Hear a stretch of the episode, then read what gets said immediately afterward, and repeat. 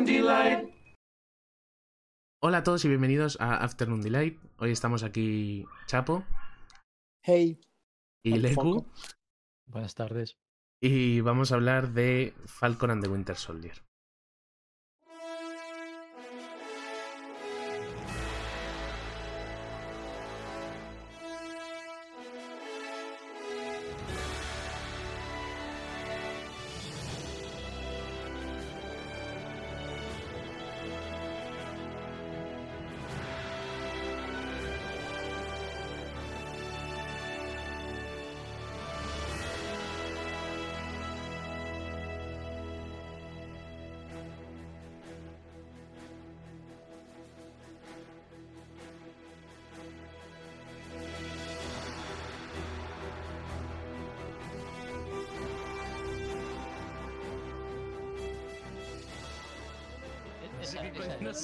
Estás cantando, pero no es la de Marvel. Eso seguro. Le- Leku dice que sí. Ah, bueno, si Leku le dice que sí, sí. Venga. Eh, vale, pues Falcon and the Winter Soldier. eh, se ha estrenado este 2021, en, en marzo. Se estrenó en Disney Plus. Y es la segunda serie eh, que ha hecho Marvel Studios para, para la plataforma.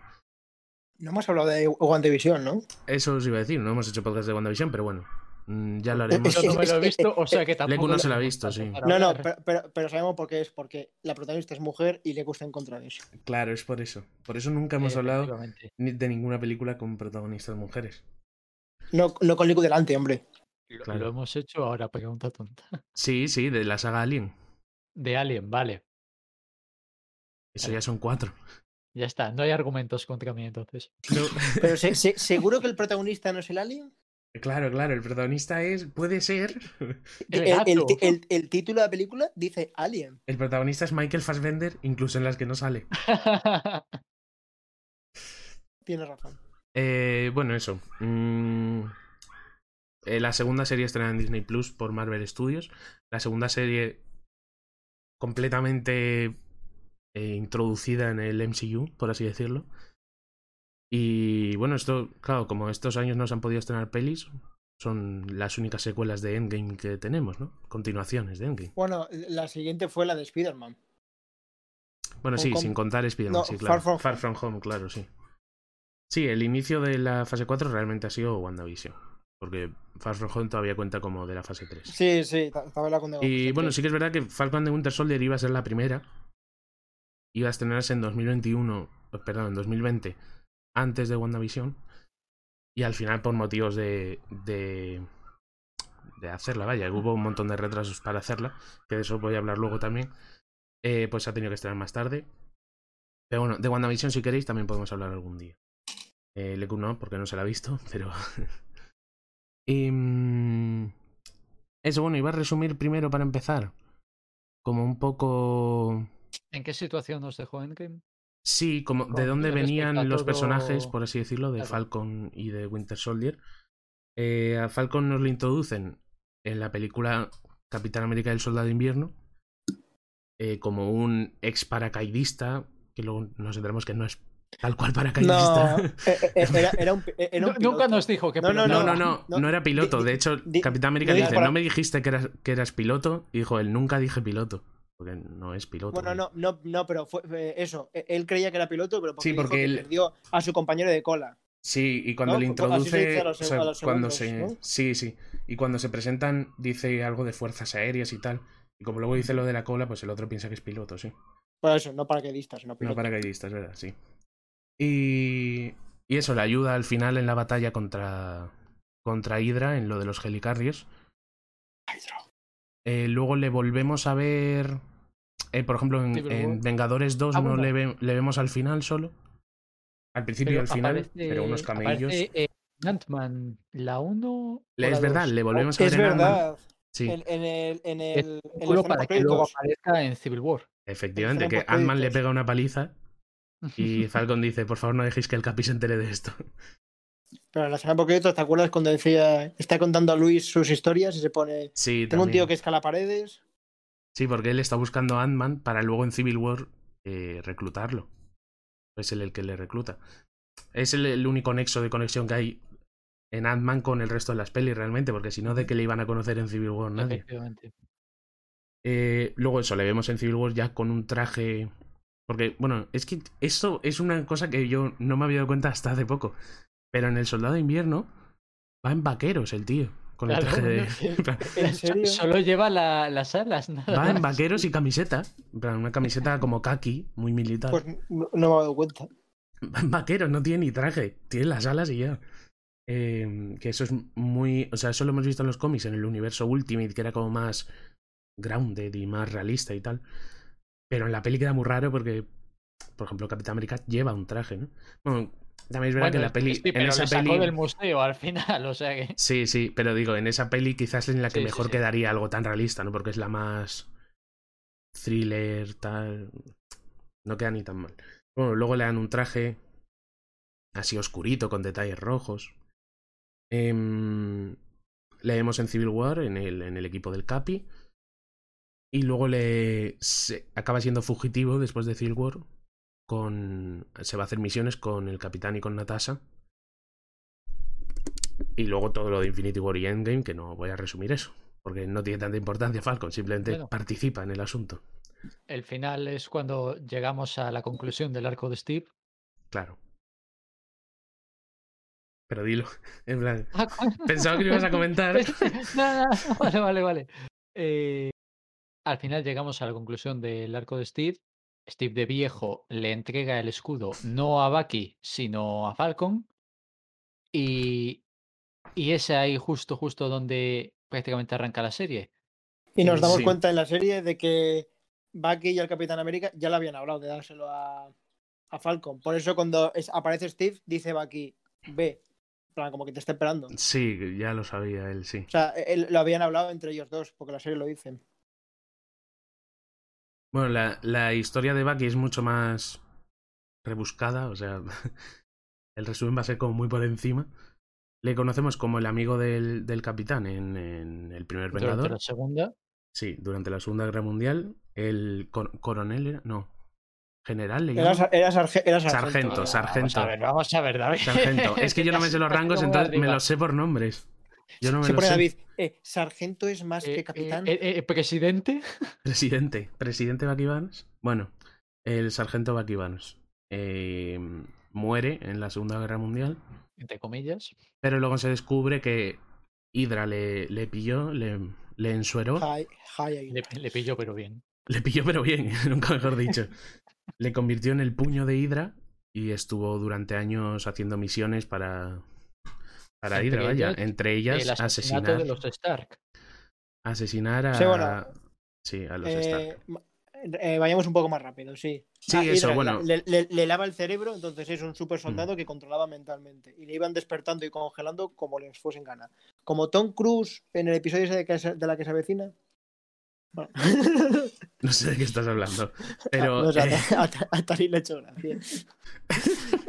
Bueno, que el. Por eso. Eh, y, en- Bucky y después juega- de Capitán América 2, eh, o sea, en Capitán América 2 se encuentra con este otra vez y al final de la película como que se medio libera, es medio, medio es consciente de que de que le estaban de que le estaban encontrando y luego ya se resuelve en, en Civil War, ¿no? Sí. Sí, en Civil War la juega un la papel muy la importante. Civil War, hombre, es, es casi Claro. es casi el motivo de la Civil War. Es el detonante. Bueno, el detonante que- Simo realmente, pero. Pero sí. Eh, era, era cuando era fugitivo y Simo le, le hace una eh, prepara una trampa y luego se hacen dos bandos porque le querían pillar los federales. Normal, se cargó al rey de Wakanda. Wakanda Forever, niño. Y, y Bueno, luego acaba, después de Civil War, que esto es importante, que se comenta en la serie como parte del arco de Bucky. eh, él va a Wakanda. blanco. Él va a Wakanda, sí, el lobo blanco. Y se, mm, se libera de, de todo el- de lo que quedaba del control mental de Hydra. Se libera por completo. Y bueno, después de Wakanda, pues lo mismo que Falcon. Participa en Infinity El, War y el Endgame, brazo, pero el brazo de Vibranium yo creo que es importante recalcar. el brazo de Vibranium, es verdad. Eh, Wakanda le, le da un brazo de Vibranium Es que en negro y Wakanda te- dorado. hasta los bolis son de Vibranium, Sí, sí, en sí lo- los, cubiertos son de Vibranium en Wakanda. claro. Em, Para que, eso, para, que los, ni- para que los idiotas no se pongan a las cucharas, putos niños. Realmente esto, esto, que- este repaso es importante, sobre todo en Bucky, porque en esta serie hay un momento en el que él dice, yo creo que es en el primer capítulo con lo de la psicóloga, que dice, he estado 90 años yendo de guerra en guerra sin descanso. Y el único momento de paz que he tenido han sido dos años en Wakanda, he estado solo mm, con mi mierda. Y es verdad porque... con las esta. es una cosa que pasa en el, en el universo Marvel, que como las películas son los grandes eventos, siempre que aparecía Bucky era porque había algo tocho. Entonces, se parecía en el Soldado de Invierno porque tenía un trabajo que hacer. Se parecía en Civil War porque todo iba sobre él. Y luego ya en Infinity War y Endgame, pues se lió pardísimo. ya. O sea, que es eso, ¿no? Él siempre ha tenido que estar. Y este es por fin un momento de calma que tiene. Y, y lo dice él, que él lo que busca es un poco de paz. Como un viejo de 106 años, vaya. Mm. Y bueno, esto es una cosa curiosa sobre Bucky. En, en los cómics era un chaval en la Segunda Guerra Mundial, era un niño. Bueno, como, como la mayoría de los que fueron. No, pero me refiero. no, sí, sí, sí. Pero en el universo cinematográfico de Marvel, oficialmente Bucky es mayor que Steve de edad. Tiene dos Pero, años más o es- tres años más o algo así. Y son amigos de la infancia y tal. Y yo creo que fue una idea muy buena, mucho mejor que, que fuese un crío, ¿no? El sidekick, básicamente tener la dinámica de Batman y Robin, sí. Claro, era, Bucky era el sidekick de Captain America. Es que eso no hubiese pegado nada en una película como El primer Vengador. En absoluto. Es que no tenía ningún sentido. Y luego para convertirle en el soldado de invierno sí que es verdad que si él- antes era un niño es más impactante, pero en los cómics es impactante porque pasaron 60 años o algo así, hasta Claro. que volvió Bucky oficialmente. Pero aquí bueno, cogiste un actor muy bueno para hacer de Bucky no lo vas a desperdiciar para hacer del soldado de invierno. Además está claro que cogieron a uno que supiese hacer las dos Sí, cosas, sí, ¿no? Que, que- que esto iba. Que ya estaba pensado. No, no, en. Marvel no hacen nada, ni siquiera desde el principio no hacen nada sin una visión de futuro a la larga. Y no saben que... Ojalá aprendiera algo Lucasfilms. Bueno, ahora los llevan prácticamente la misma gente, o sea que... Mm. A ver si, a ver si. Y luego comentar, ya que hemos eh, hablado de lo que era hasta la tercera fase de Falcon y- y Sí. Bucky, que yo cuando terminó Endgame, luego ya eh, veía películas de Marvel y me daba una pereza. O sea, ya, ya me daban hasta, Vo- no sé. Volver a tener que esperar a todo ese build-up. No, no, no, el no, no, A la no, siguiente no, gran cosa. Es, no, espe- no esperar, no esperar, porque Mar- en películas sacaba Marvel como tres o cuatro al año. Pero era como que ya, como que me daba más igual, ¿no te quiero decir? O sea, ya Claro. las últimas. Sí, las claro, últimas- eso le pasa... Sí, Porque han. Pero- acabado los arcos de los personajes en los que está No, sí, pero, pero- pero quiero decir, quiero decir, ya, no, no, ya como que me, deja- me dejaban de gustar. Yo, yo decía, no, no me interesa verlas estas. Pero entonces lo que han hecho es cambiar las series y ciertamente, bueno, el formato que están sacando es más interesante. Es O sea, que lo si- que, si, lo que dice si hubiesen es... sido películas, no hubiese ido a verlas. Me hubiese Es igual. que lo que dice Leku es totalmente cierto. O sea, el... han acabado los arcos de los personajes que realmente eran importantes, ¿no? Iron Man, Capitán América, tal. Y, y qué dices, si dijesen, vamos a hacer una peli de Falcon, la gente diría, "Pf, qué puta pereza, Falcon. Ah, sí, El chaval ese que sale por detrás, que, no, que a veces cuenta chistes. Entonces, han decidido que en vez de hacer una peli de Falcon, van a hacer una serie donde se le puede desarrollar más. El- y encima, si que te das cuenta, las, las sacan Pero de luego dos, han de decidido hacer dos. una peli de Falcon. Claro, ¿Te es que es lo que es lo que yo iba a hablar al final, lo lo tengo aquí en los apuntes al final, que era que lo que han querido hacer es hacer que las series por- desarrollen a los personajes, claro, que la serie lo desarrolle y luego ciertos personajes, porque no todos, eh, pasarlos al cine, que es lo mismo que ha pasado con Wanda. En Wanda su serie es, para desarrollarla, es como darle un origen, entre comillas, a la bruja escarlata, para que luego pase al cine, porque Wanda va a ser un, un papel muy importante en, en Doctor Y- Strange En 2. Doc- y- en Doctor Extraño 2, sí. Y Claro. otra cosa, si os, si os doy cuenta, primero, las series sacan con, en vez de un personaje solo, sacan dos, One Division y Sí. eh, Soldado de Invierno y Falcon, ¿no? Como para que tenga más ganche. Y luego, al final de cada serie, como que te los... Es lo que tú decías, se han ido los chetos y te lo... eh, o sea, se han ido los, los que mola, los... Iba a decir lo que molaban, los importantes. Sí, lo más relevantes. Los, los importantes. Es, es Sí, como lo- que lo- ¿no? se, han, se han ido es- los más relevantes y entonces la serie esta es para ganar fans, o sea, para que ga- ganen fama. Fama, sí, es que no, ahora no me sé expresar. Y luego como que te les citan al final, en plan, Falcon ya es el Capitán América, y entonces, Claro. ya tiene más relevancia. Y luego la Bruja Escarlata al final desbloquea mucho poder por su parte y por el que le robó a Agatha. Y ahora sí que era la bruja escarlata, que era, vamos, era como un jinete de apocalipsis. Claro, es, Entonces, como, como, es como si le dieses una película de origen, pero sin volver hacia Sí. atrás. En el estatus en el que están ahora mismo. Eso, eso. O sea, les, les han dado primero la fama y luego al final de la serie les han dado como un plus para que ganen Claro. importancia ya en todo el universo. Eh, Y que, por Para, ejemplo, para cubrir huecos. que, por ejemplo, si, si Leku no se ve WandaVision, cuando vea Doctor Strange 2, no va a decir, uy, me falta aquí algo por ver. Porque va a ver a Wanda desarrollada, pero no es algo estrictamente necesario. Es completo. O sea, en plan, Bueno, si lo quieres te, para te completar. lo diré cuando salga Doctor Extraño. porque No creo que Sí, Wanda bueno, sea el mejor yo- ejemplo para algo así. Es lo que creo, es lo que creo. Pero porque- bueno, sí. ya- y- Bueno, ten en cuenta que Tú piensas en. en, claro, la parte, la parte de visión, o sea, la parte de Wanda no, porque es eso, únicamente Sí. haga- la, la historia que hay detrás no, pero si aparece, si apareciese visión o algo así, no se enteraría.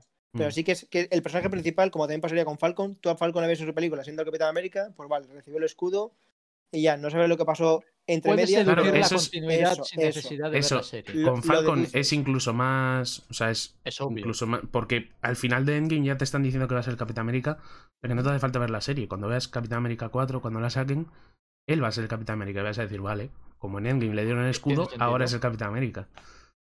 Esta serie es un extra, ¿no? Un plus para desarrollar los personajes más de una forma más profunda.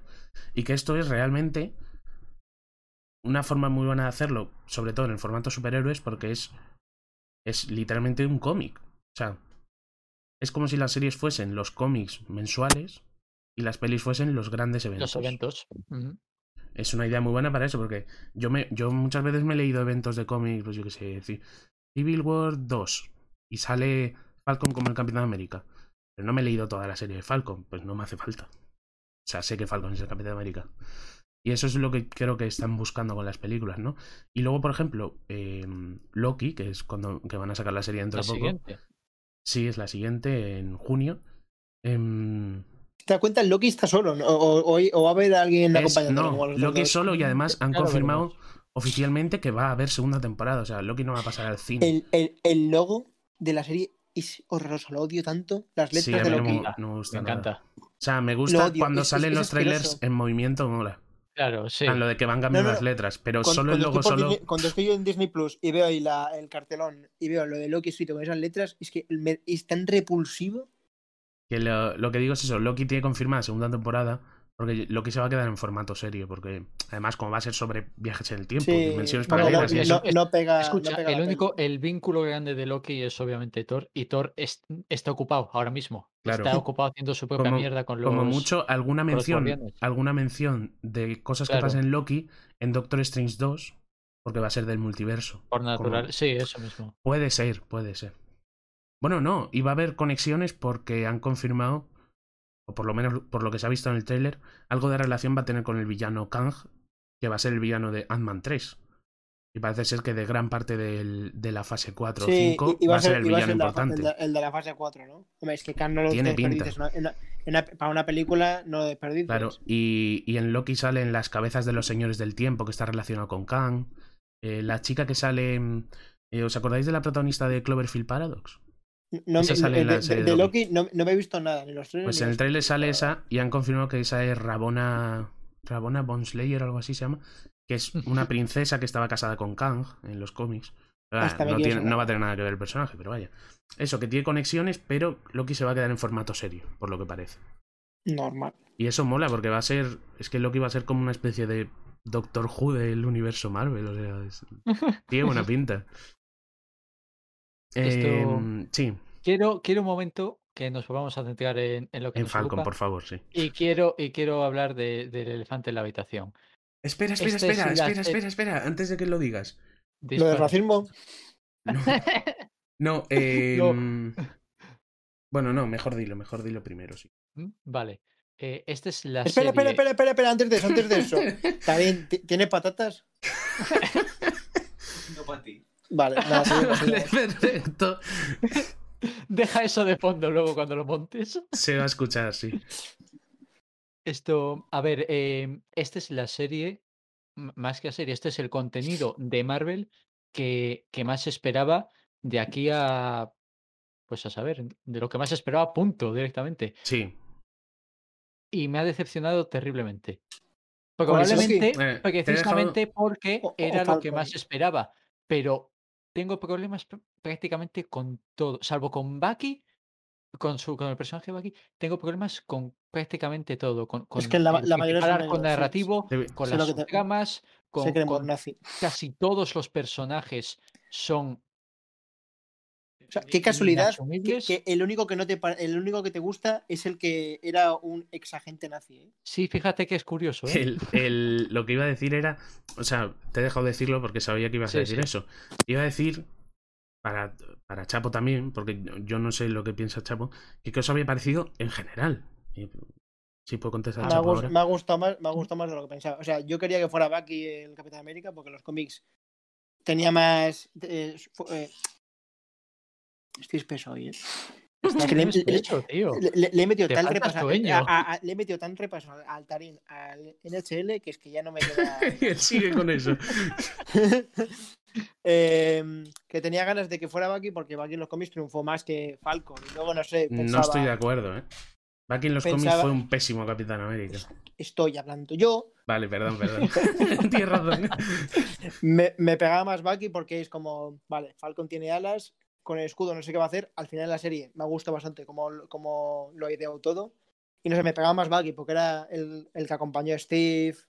Es un soldado de mil batallas y me- no sé, me, me pegaba más. Pero eso.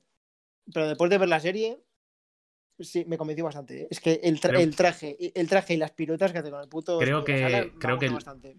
Principalmente la serie está muy centrada, además de para gustarle a la gente friki como yo, para convencer a la gente que no estaba convencida al final de Endgame. En plan, Sí, sí, sí, to- eh, totalmente. toda la gente que pensaba no prefiero que sea Bucky o directamente no quiero que sea Sam, Respecto a creo eso, que esta no, serie va duda. mucho Sí, en sí, una sí. dirección a convencerte de eso, ¿no? La, la- la serie es, bueno, qué cojones, pero si lo vemos en la última escena, si no me equivoco, Sí. es el título cambiando de Falcon y de Winter Soldier a El Capitán the América, Winter Soldier. sí. O sea, la serie es el viaje de Falcon, que es otra de las cosas que tampoco me han gustado tanto porque ya te digo que quizá lo único que, que, que encuentro bien, que encuentro ¿no? sin fallos, es el personaje de Bucky. Pero el personaje Sí. de Bucky como tal ha tenido poquísimo. Hemos, ha tenido un poco de exploración en los do- primeros dos capítulos o tres y luego completamente relegado. Y En los primeros dos o tres no, yo creo que ha sido en los dos primeros sobre todo. En las charlas con la psicóloga, de luego- cómo sí. trata con el, con el señor coreano o, o- o asiático. Y, Sí, y en el, en el... No, en el Y- segundo y no, la- yo digo en el tercero, que es en el de tiene- Simo. sí, En el tercero, claro, su relación con Simo es lo que más, lo que más Claro. le hace desarrollar en este. Y luego el final, el final con Simo también me parece un momento de desarrollo está muy muy guay de bien, Bucky. pero, pero tiene un par de momentos al principio y luego un momento al final. Que ni siquiera es final final, porque lo. Simo ocurre bastante antes del, del En propio el final 5, en narrativo de el, la serie. en el anteúltimo. Entonces, Bueno, sí que es verdad que el 5 realmente es el. Es el fi- o sea, es como el. la- sí, donde se congregan todas las tramas para que el 6 sea el final de fuegos artificiales, ¿no? Por So- eso sí, por eso Bucky se luce al principio y luego en el 5, que es como don- donde intenta cerrar la trama. Pero, pero vamos, todo lo demás lo encuentro o flojo o con fallos evidentes o, o- vamos, que, que me acabo decepcionando. Y probablemente la, la- la culpa es de, de la expectativa que yo había creado de, de la serie. Probablemente no, no sea. Soy, soy muy. ¿Cuál Sí. es quisquilloso? eh, Sí, tipo, claro, no, y, y eso pasa mucho con muchas cosas, que vas con unas expectativas muy Eh, sí, altas y, o que... y- y me doy cuenta, pero de verdad es que hay, hay cada cosa. Me sobraban. Bueno, Yo- lo- los, los, los villanos. eh, Es que yo iba a me- me, decir, sobran absolutamente. podemos hablar primero de las cosas que nos gustaron porque yo tengo alguna apuntada. Sí, sí, sí. la primera, que es muy, muy rápida, si me de dejas comentarla antes de que hablemos de los villanos, es... eh, vaya baiteo con la máscara de Cimo, ¿eh? No sale casi. eh, sí. Joder, es verdad. sí, ¡Qué sí. baiteazo! Nos lo comimos con patatas. To- sea- totalmente. Se, la pone en un momento y se la vuelve a quitar. y- Se la pone, se la pone para explotar una cosa a distancia y se la quita. Se la pone para dar un par de ¿Por qué hizo volteretas eso? sobre unos containers, disparar a dos tíos y se la quita. Es, Y se- Además, el, co- el sí. cómo está construido toda, toda esa, todos esos planos hace que quede completamente ridículo. Totalmente. Sí, porque se la pone y se la quita muy seguido. Es que no tiene, Sí, no tiene mucho sentido. Sí, no, y mira que la máscara está muy guapa, ¿eh? La máscara mola muchísimo. Está muy bien hecha. Sí. Pero, eh, y otra cosa sobre la máscara de Cimo es, a mí me han enseñado un concept art que sale Cimo con máscara y con espada. ¿Dónde está la espada de Simo? Quiero verla, quiero verla, tío. La próxima vez que salga, no sé cuándo volverá Simo. No sé, no Vol- tengo ni idea. volverá. Con suerte pronto. con suerte pronto. volverá. Volverá seguro. Le quiero con máscara y con espada mucho tiempo.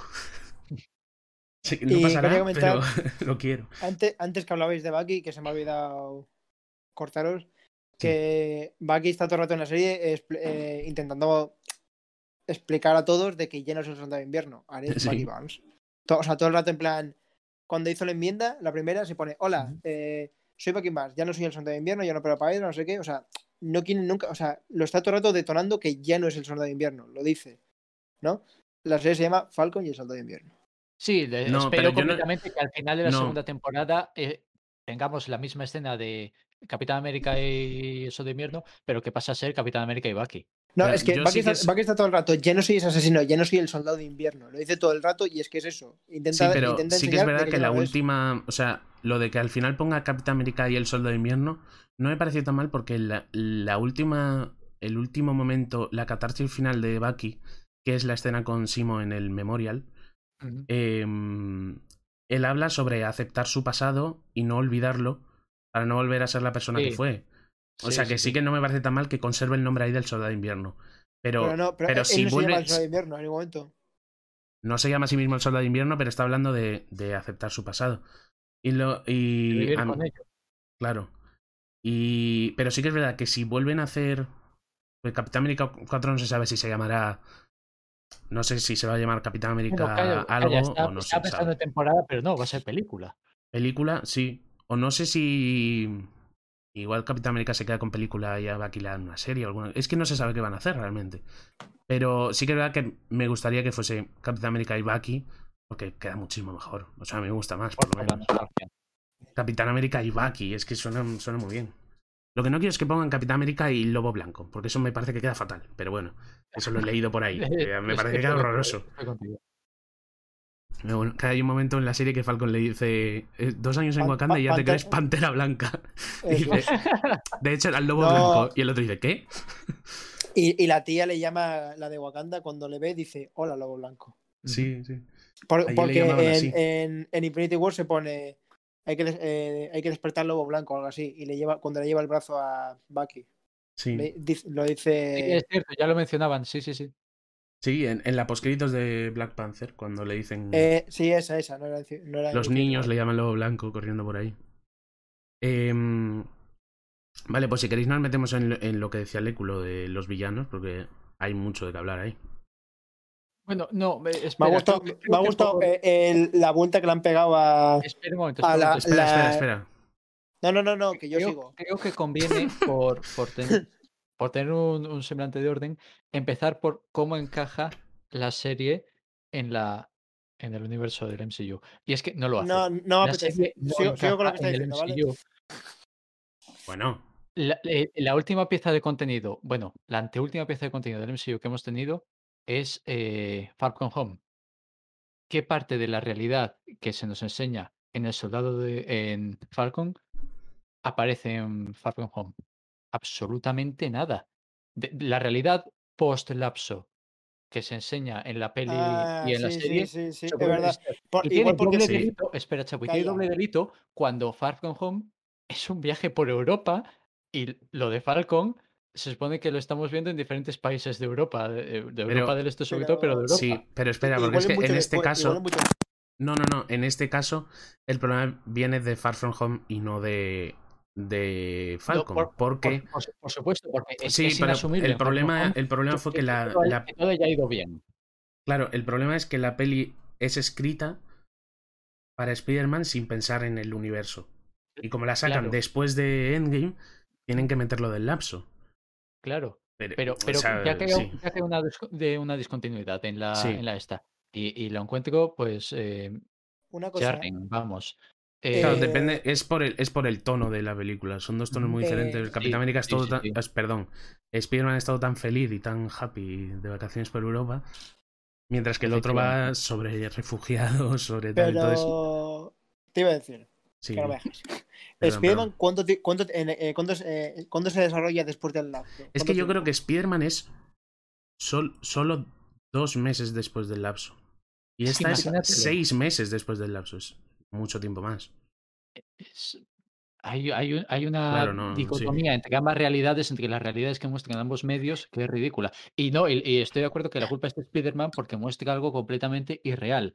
Aparecen de vuelta 4.000 millones de personas y- y- y se soluciona así en un chasquido de dedos. En No, dos meses estamos todos felices y haciendo viajes por Europa. Y Una además, cosa, al- y a- perdón, y además que las, las veces que Perdonado. enseñan el lapso, que solo es en el vídeo del principio, lo enseñan como una broma, en plan, lo enseñan como Es una una coña. Mira, broma. mira, Comic han aparecido tal. Y, y las dos únicas veces, o sea, perdón, la única vez que hemos visto, en Falcon hemos visto las consecuencias, pero no hemos visto ningún flashback de cómo en- vuelven en ni nada. Pero en WandaVision sí. Y Vale, es ahí uno de los mejores momentos de la serie porque es pura tensión, puro miedo, gente volviendo, no saben lo que está pasando, la gente corre, se chocan con gente que está apareciendo. Y en plan, es ves las dos cosas y dices, no tiene sentido que en Far From Home se lo tomen a broma, porque se lo toman totalmente a cach- Ah, claro, porque es una peli de broma, ¿no? Es una peli de Claro, cachondeo. claro. Pero. De hecho, yo me reí muchísimo con esa escena cuando la vi en cines. La escena de ellos volviendo, los de la banda Sí. volviendo en mitad de un partido de baloncesto. Buah, esa escena me hizo mucha gracia. Pero sí que es verdad que choca mucho si lo ves con las otras. De las otras series. Y quería decir que. mm, hablando de Far From Home, me he acordado de los Creed. ¿Eran Creed o Grid? ¿Cómo se llamaban? Los lo- vale. La Los, los Los Skrull. Eso, los Skrull, perdón. Coño, sí. coño, tienes Que lo- lo- los, los Creed eran de Superman, o bueno, da igual. Eh, los, los, eso, los Skrull. Que al final sale que está eh, Samuel. Jackson, Nick Furia. Dick Furia, en el espacio con ellos. Sí. Y me he acordado, pensé por un momento que salía en esta, pero no, eso, eso aparece en WandaVision. Que al, Es en final, WandaVision, la, sí. la- que al final la astronauta eh, salen los Skrull y dice, quiere volver al espacio. Y a mí eso me moló un huevo. Porque, eh, claro, después de eso dijimos, ¿qué le ha pasado a, Samuel- a- a Nick Furia? O sea, Sí, ¿qué pasa con es- eso? Pero eso es de, eso es de WandaVision. Sí, bueno, pero es que me he acordado, pensaba que era de, pensaba Vale, que era de Falcon, eh, pensaba que era de Falcon y de Invierno y No, ah, lo de Wanda, bueno, lo comento que yo lo he pensado. Que bueno, eso se retoma en, en la serie de Secret Invasion que están preparando.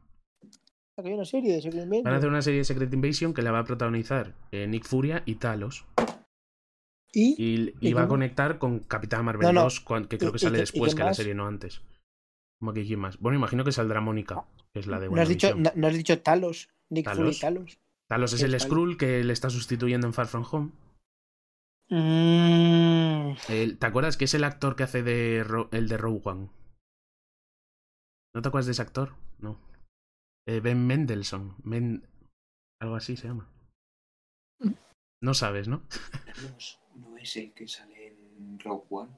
Ese Sí, es. Krennic, Es. Krennic, es Krennic, ese es. Krennic, Sí, sí, sí, pero que, que no Sí, me acuerdo eh, el nombre del actor. me, me estaban diciendo eso. Pues creo que se llama Ben Mendelssohn, Mendelssohn o algo así. Me están diciendo que salía en Rock One y yo, sí, sí. Es el, es el que parece que va a ser el malo en Capitana Marvel, pero al final no es malo. Pero no, que es el bueno. Es el bueno. Y, y es- eso se retoma en Secret Invasion, que conectará con Capitán Marvel 2, pero no sé cuál viene antes de las dos. Creo que no está confirmado, no tiene fecha ni nada. Eh, nos estamos desviando otra vez, por si no os habéis dado cuenta. Por si Siguiendo- queréis.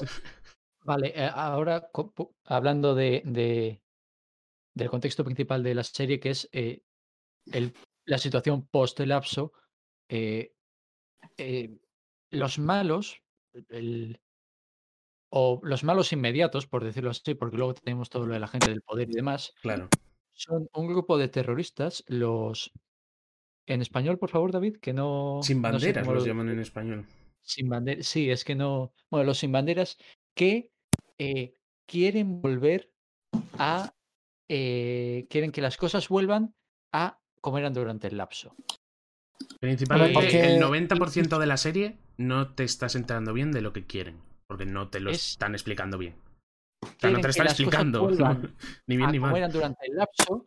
Su lema es un mundo, un pueblo, Sí. y, y, y- y bueno, lo, lo- lo odio todo respecto a ellos. No sé El- cómo decirlo. los vamos. Flash Masters son. Bueno, eso imagino que estamos de acuerdo los tres, es lo peor de la serie. Eh, Creo que no, estamos de acuerdo. Los no, no, no, no creo que sea lo peor, no. Eh, la subtrama del puto barco. ¿Qué cojones Joder, es- el barco. Pero eso es algo muy puntual. Los Flags Masters están en todos los capítulos. Sí, pero porque.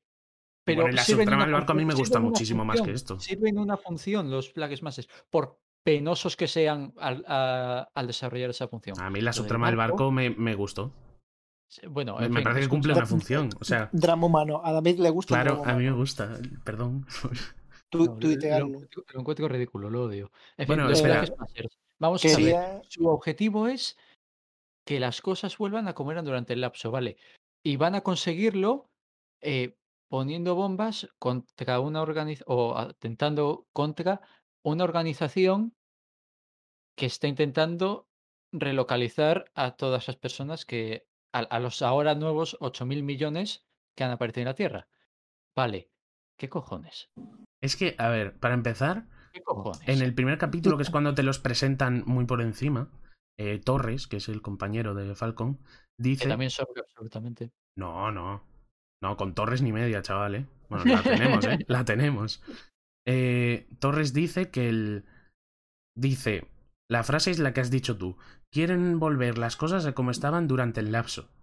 Pero no te dicen cómo estaban... En plan, no sabemos cómo estaban durante el lapso, porque no... No, pero o sea, bueno, sabemos tienen- que faltaba la mitad de la población, pero no su- sabemos... Su, lema ridículo de un mundo y un pueblo te quiere dar a entender que, que el concepto de identidad nacional desapareció durante el lapso. ¿Cuánto duró el lapso, David?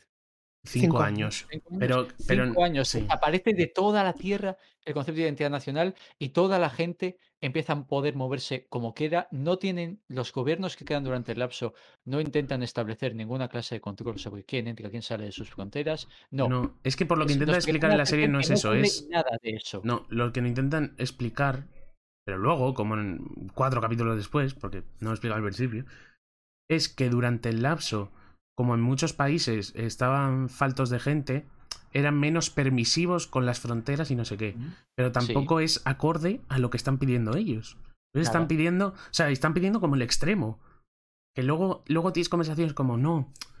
Eh, Carly diciendo, no, porque yo no soy una extremista, no sé qué. Hombre, Ay, qué- qué yo creo que sí. Yo creo que Bueno, un poco vale. sí. Los Flag Masters además sufren eh, como organización debido a su cúpula. Vale, eh, su cúpula consiste en la pecosa, Sí. en un coletas sí. y, y en otro tío que le matan a tiros en Berlín. Estos, Y otro que no de, había. algu- y de alguna manera, que te lo gentean porque te dicen, ah, yo es que fui, fui guardaespaldas de no sé dónde en... Madripur. Recuérdame el nombre de la ciudad. En... Madripur. Madripur. Yo es que fui guardaespaldas de alguien en Madripur. Vale, y se supone que de ahí tienes tú que enlazar, porque no te lo dicen, que estos adolescentes le robaron a un jefe mafioso una serie de viales con suero de super soldado.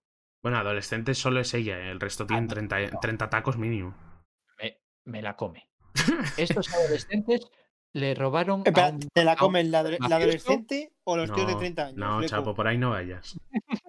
El, eh, sí, Y, y No. luego tienen una relación rara con el eh, Power Broker. Broker, Porque sí. como que está continuamente dándoles ultimátums. Oye, venga, volveros. Oye, venga. sí, es- esta sí, esta sí. ¿Qué- de- de qué Chicos, chicos, que, que os vais? perdono, ¿eh? Cuando Luego queráis. el, el plot twist obvio, que es que, Era muy eh, obvio. que está Carter era esta, era la gente de poder. era Power Broker, Que, que era lo que os quería comentar. Con, con la pecosa. Pero espera, antes de que comentes eso. sigue bueno, sin dejar claro cuál era el objetivo de Carter. Eh, ¿Esperaba que volvieran a ella ahora que son super soldados? O sea, pero no, no entiendo cuál era. es que te has saltado una cosa que le hace tener menos sentido, es que cuando hablan con, con, con el del suero, con el que crea el suero, dice que la gente de poder le financió, pero luego le dijo que no lo quería. Y luego después de eso lo roban y la gente de poder quiere que los que lo han robado trabajen para ella con el suero. Como, pero entonces, ¿por qué dejó de financiarlo? En plan, no los quería. Pero luego sí. Luego quería que es- la gente que se lo había inyectado volviese a devolvérselo. Pero ya no era suyo. Porque dejó Pa- de para financiarlo. empezar, ten- tengo un problema ya de por sí co- con la premisa de, oh, vaya, te- tenemos super soldados sueltos. ¿Por, por qué es Civil War otra vez? Es Civil Sí. War otra vez. Eh, y bueno, Gracias a eso parece Simo. Me, me gusta, me gusta Civil Por lo War, menos. o sea, no tengo un problema, pero es, pero es repetirle exactamente la misma trama. Hay, hay unos eh, super soldados por ahí sueltos, no podemos permitirles que hagan cosas malas. Ya está, esa es, en esto Si, consiste si no trama. llega a ser por esos, no aparece eh, Simo. Sí. Bueno, Vale, además, Simo me- tiene conversaciones muy interesantes sobre los super soldados. Eso no está bueno. Habl- habl- hablas es lo de único que-. Otro, Espera, espera, no, antes de que digas nada de Simo, espérate. Eh, sobre los Flag Smashers.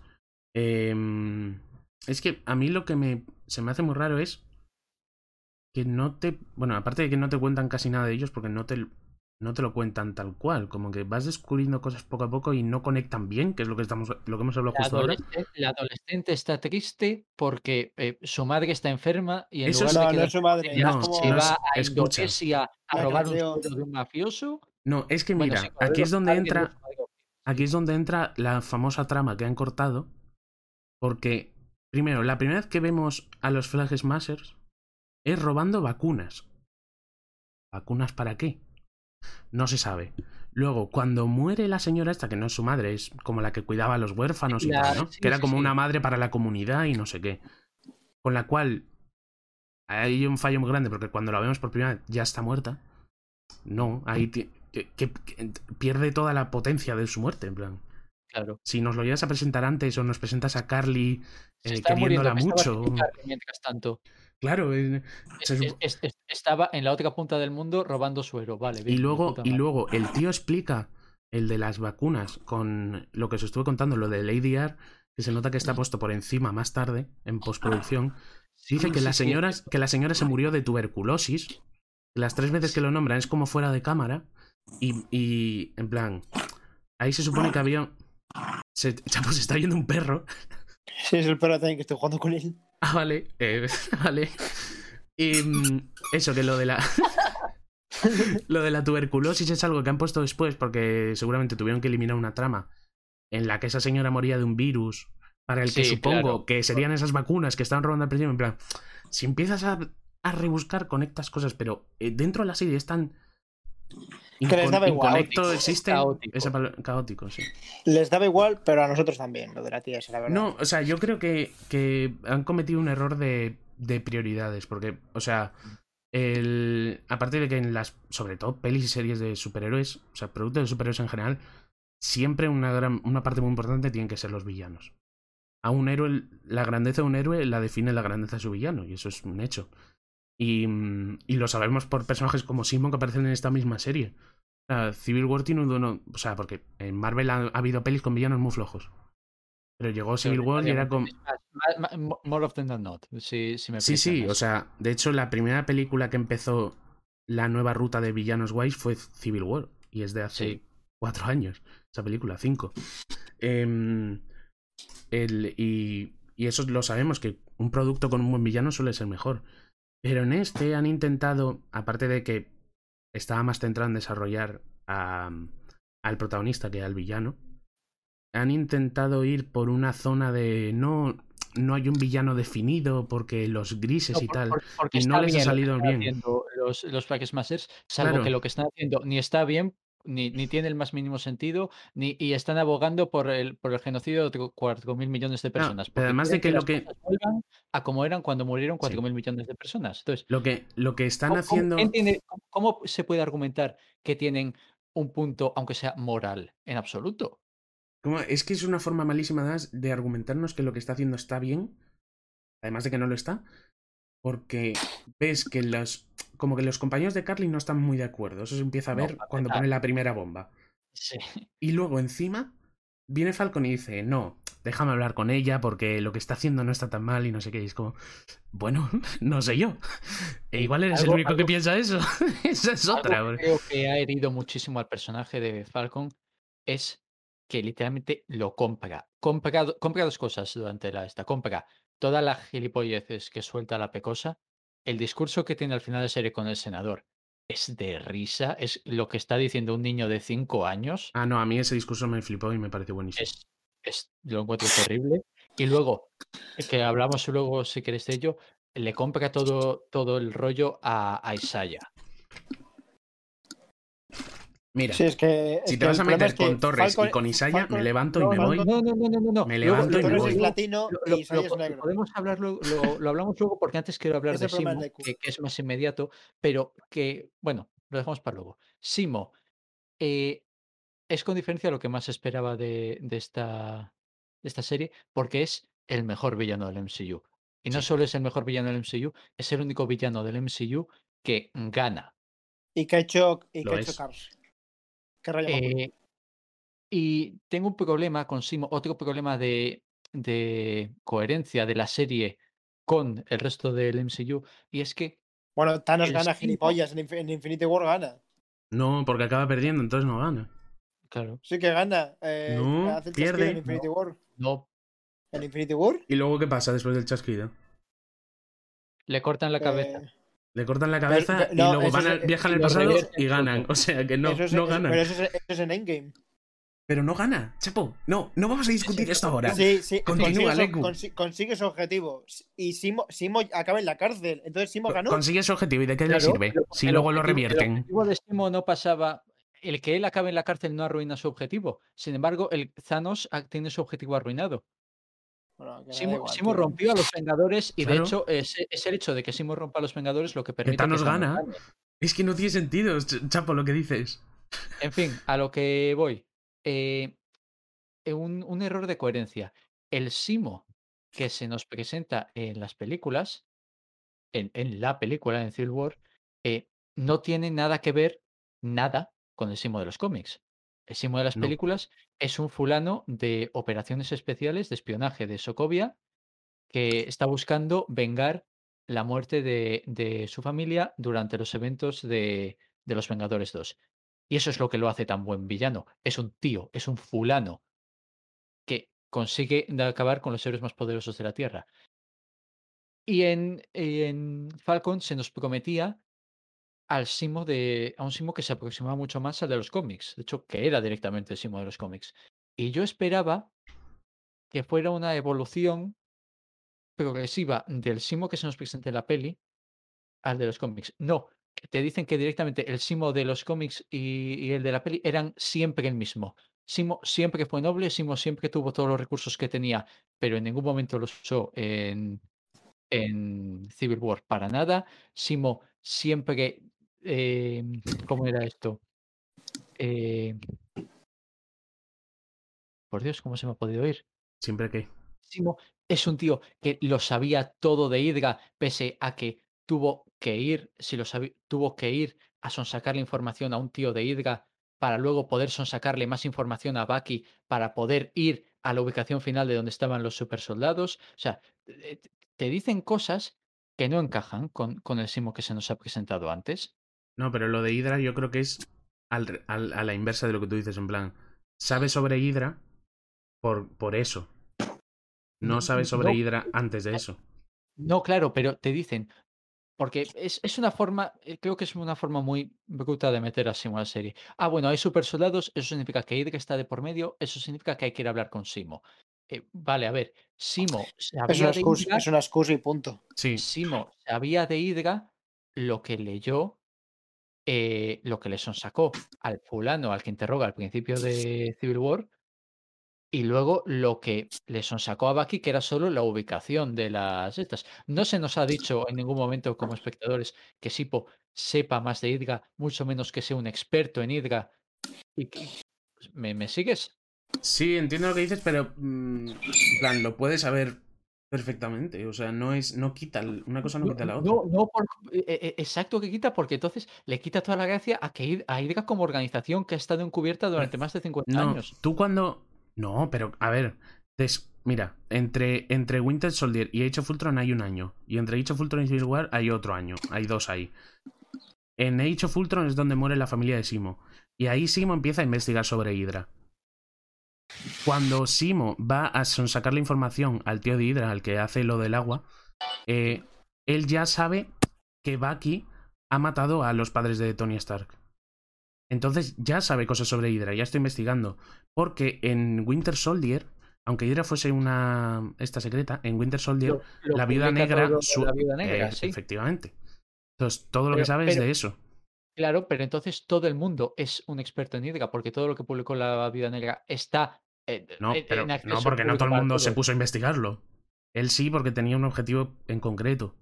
Vale, todo el mundo no se puso a investigarlo. No, la Imagino- gente que importa No. pues se pondría a investigarlo. Tendrías Pero a alguien en el gobierno imagino que, que el- pero no, que el- hay, que hay que recurrir al tío que está en prisión, uno de los tíos más peligrosos del planeta, que ya os jodió la vida antes. Pero yo imagino. Que el- el- no todo salió a la luz, porque lo que salió a la luz llevó a Simo a investigar lo de los soldados de invierno, extras esos. Entonces, Claro, pero, pe- pe- pero a eso voy. No todo salió a la luz, vale. Entonces, lo único que Simo debe saber que no salió a la luz es lo que vemos en, en Civil War. Porque en ningún momento se nos dice que sepa más. Esa es la cuestión.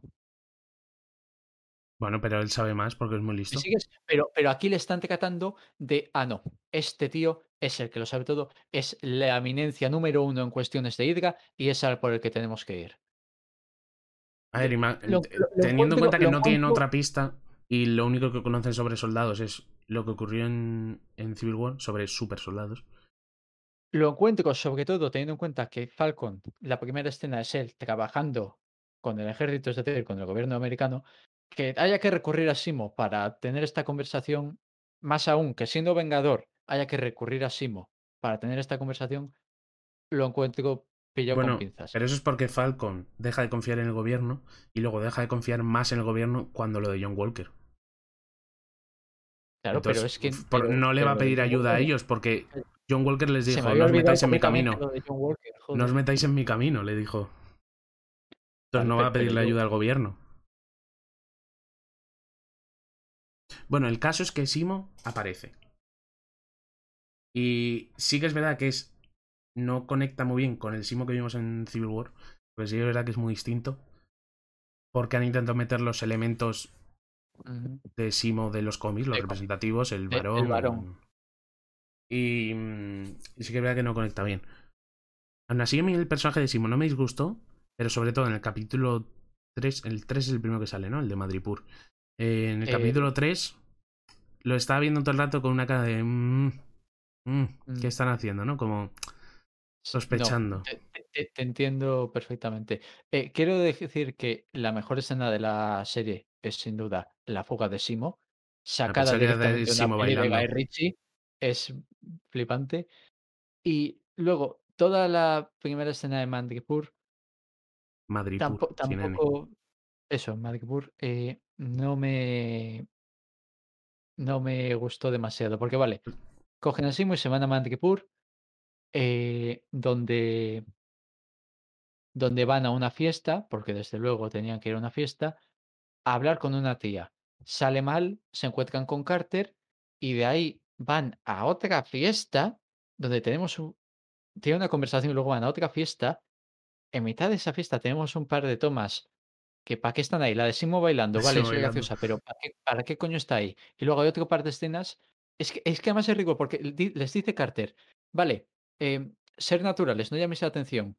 Tienes dos escenas de ellos haciendo el ridículo y de repente mm, dice Carter, vale, ya tengo la información, vámonos.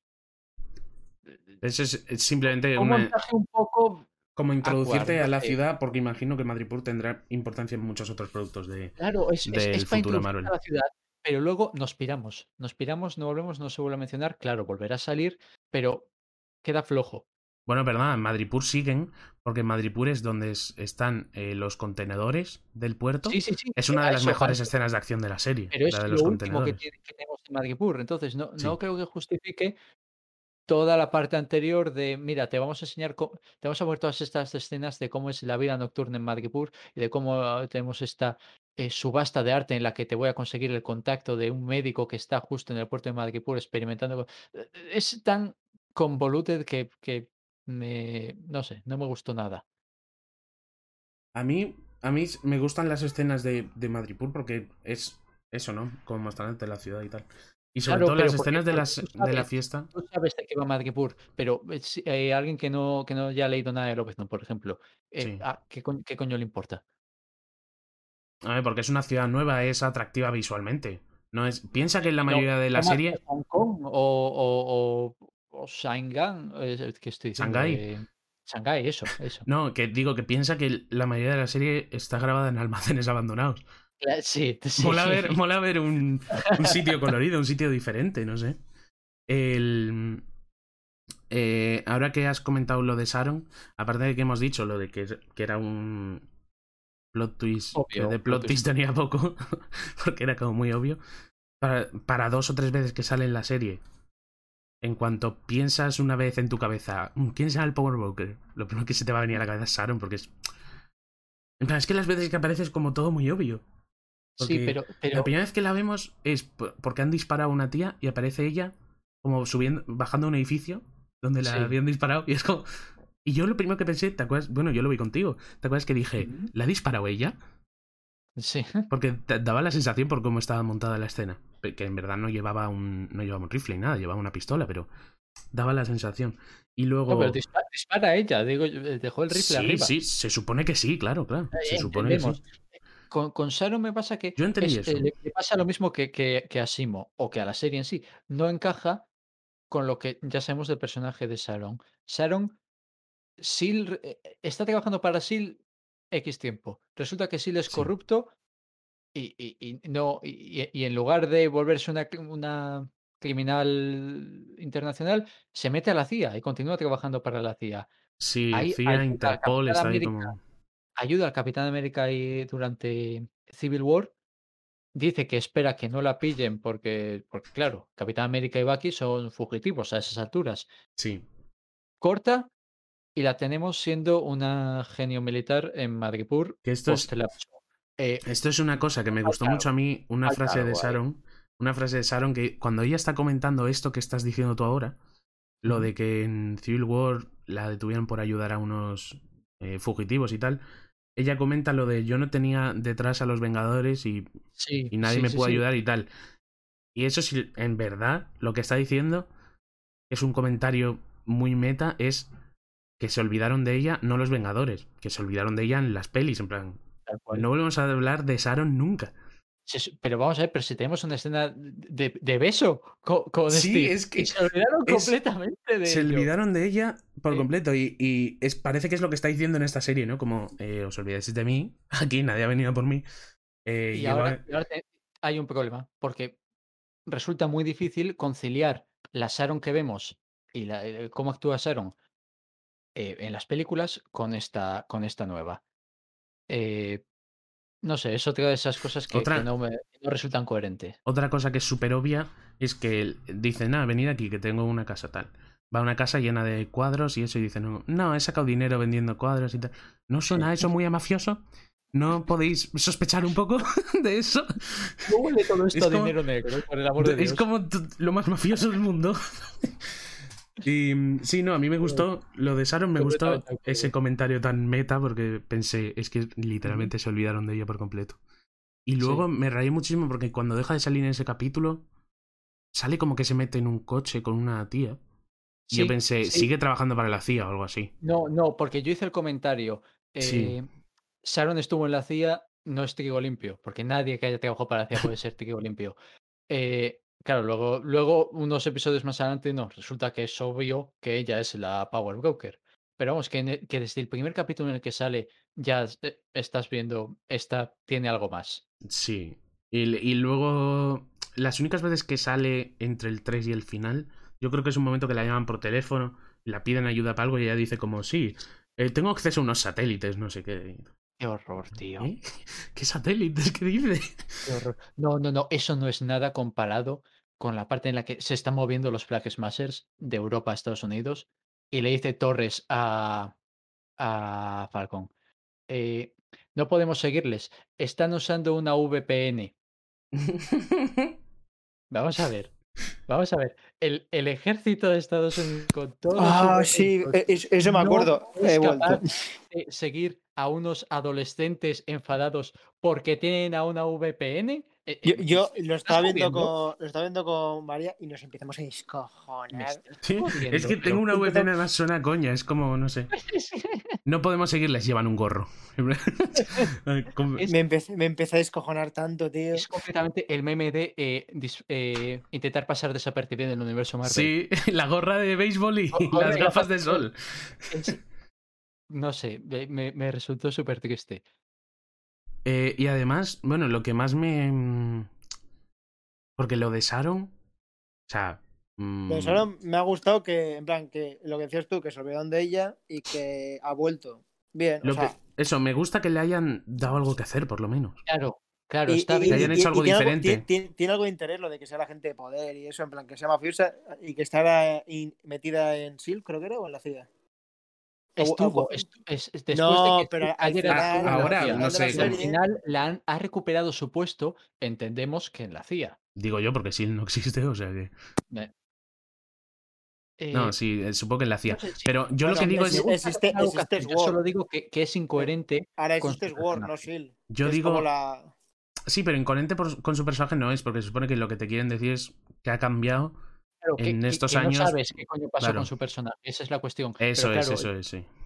Pero Yo, a mí es- la idea- que la idea me falta puede algo, falta algo. Sí, falta. La idea me puede llegar a, a gustar, pero necesito más. O sea, de momento estoy como en. Vale, a ver qué hacen. O sea, no, no puedo decir que estoy. Pero eso, la han dejado como trama futura, pero no veo que encaje en ningún sitio. En alguna parte. O sea, directamente en Capitán América 4. Es el único sitio en el que me encaja.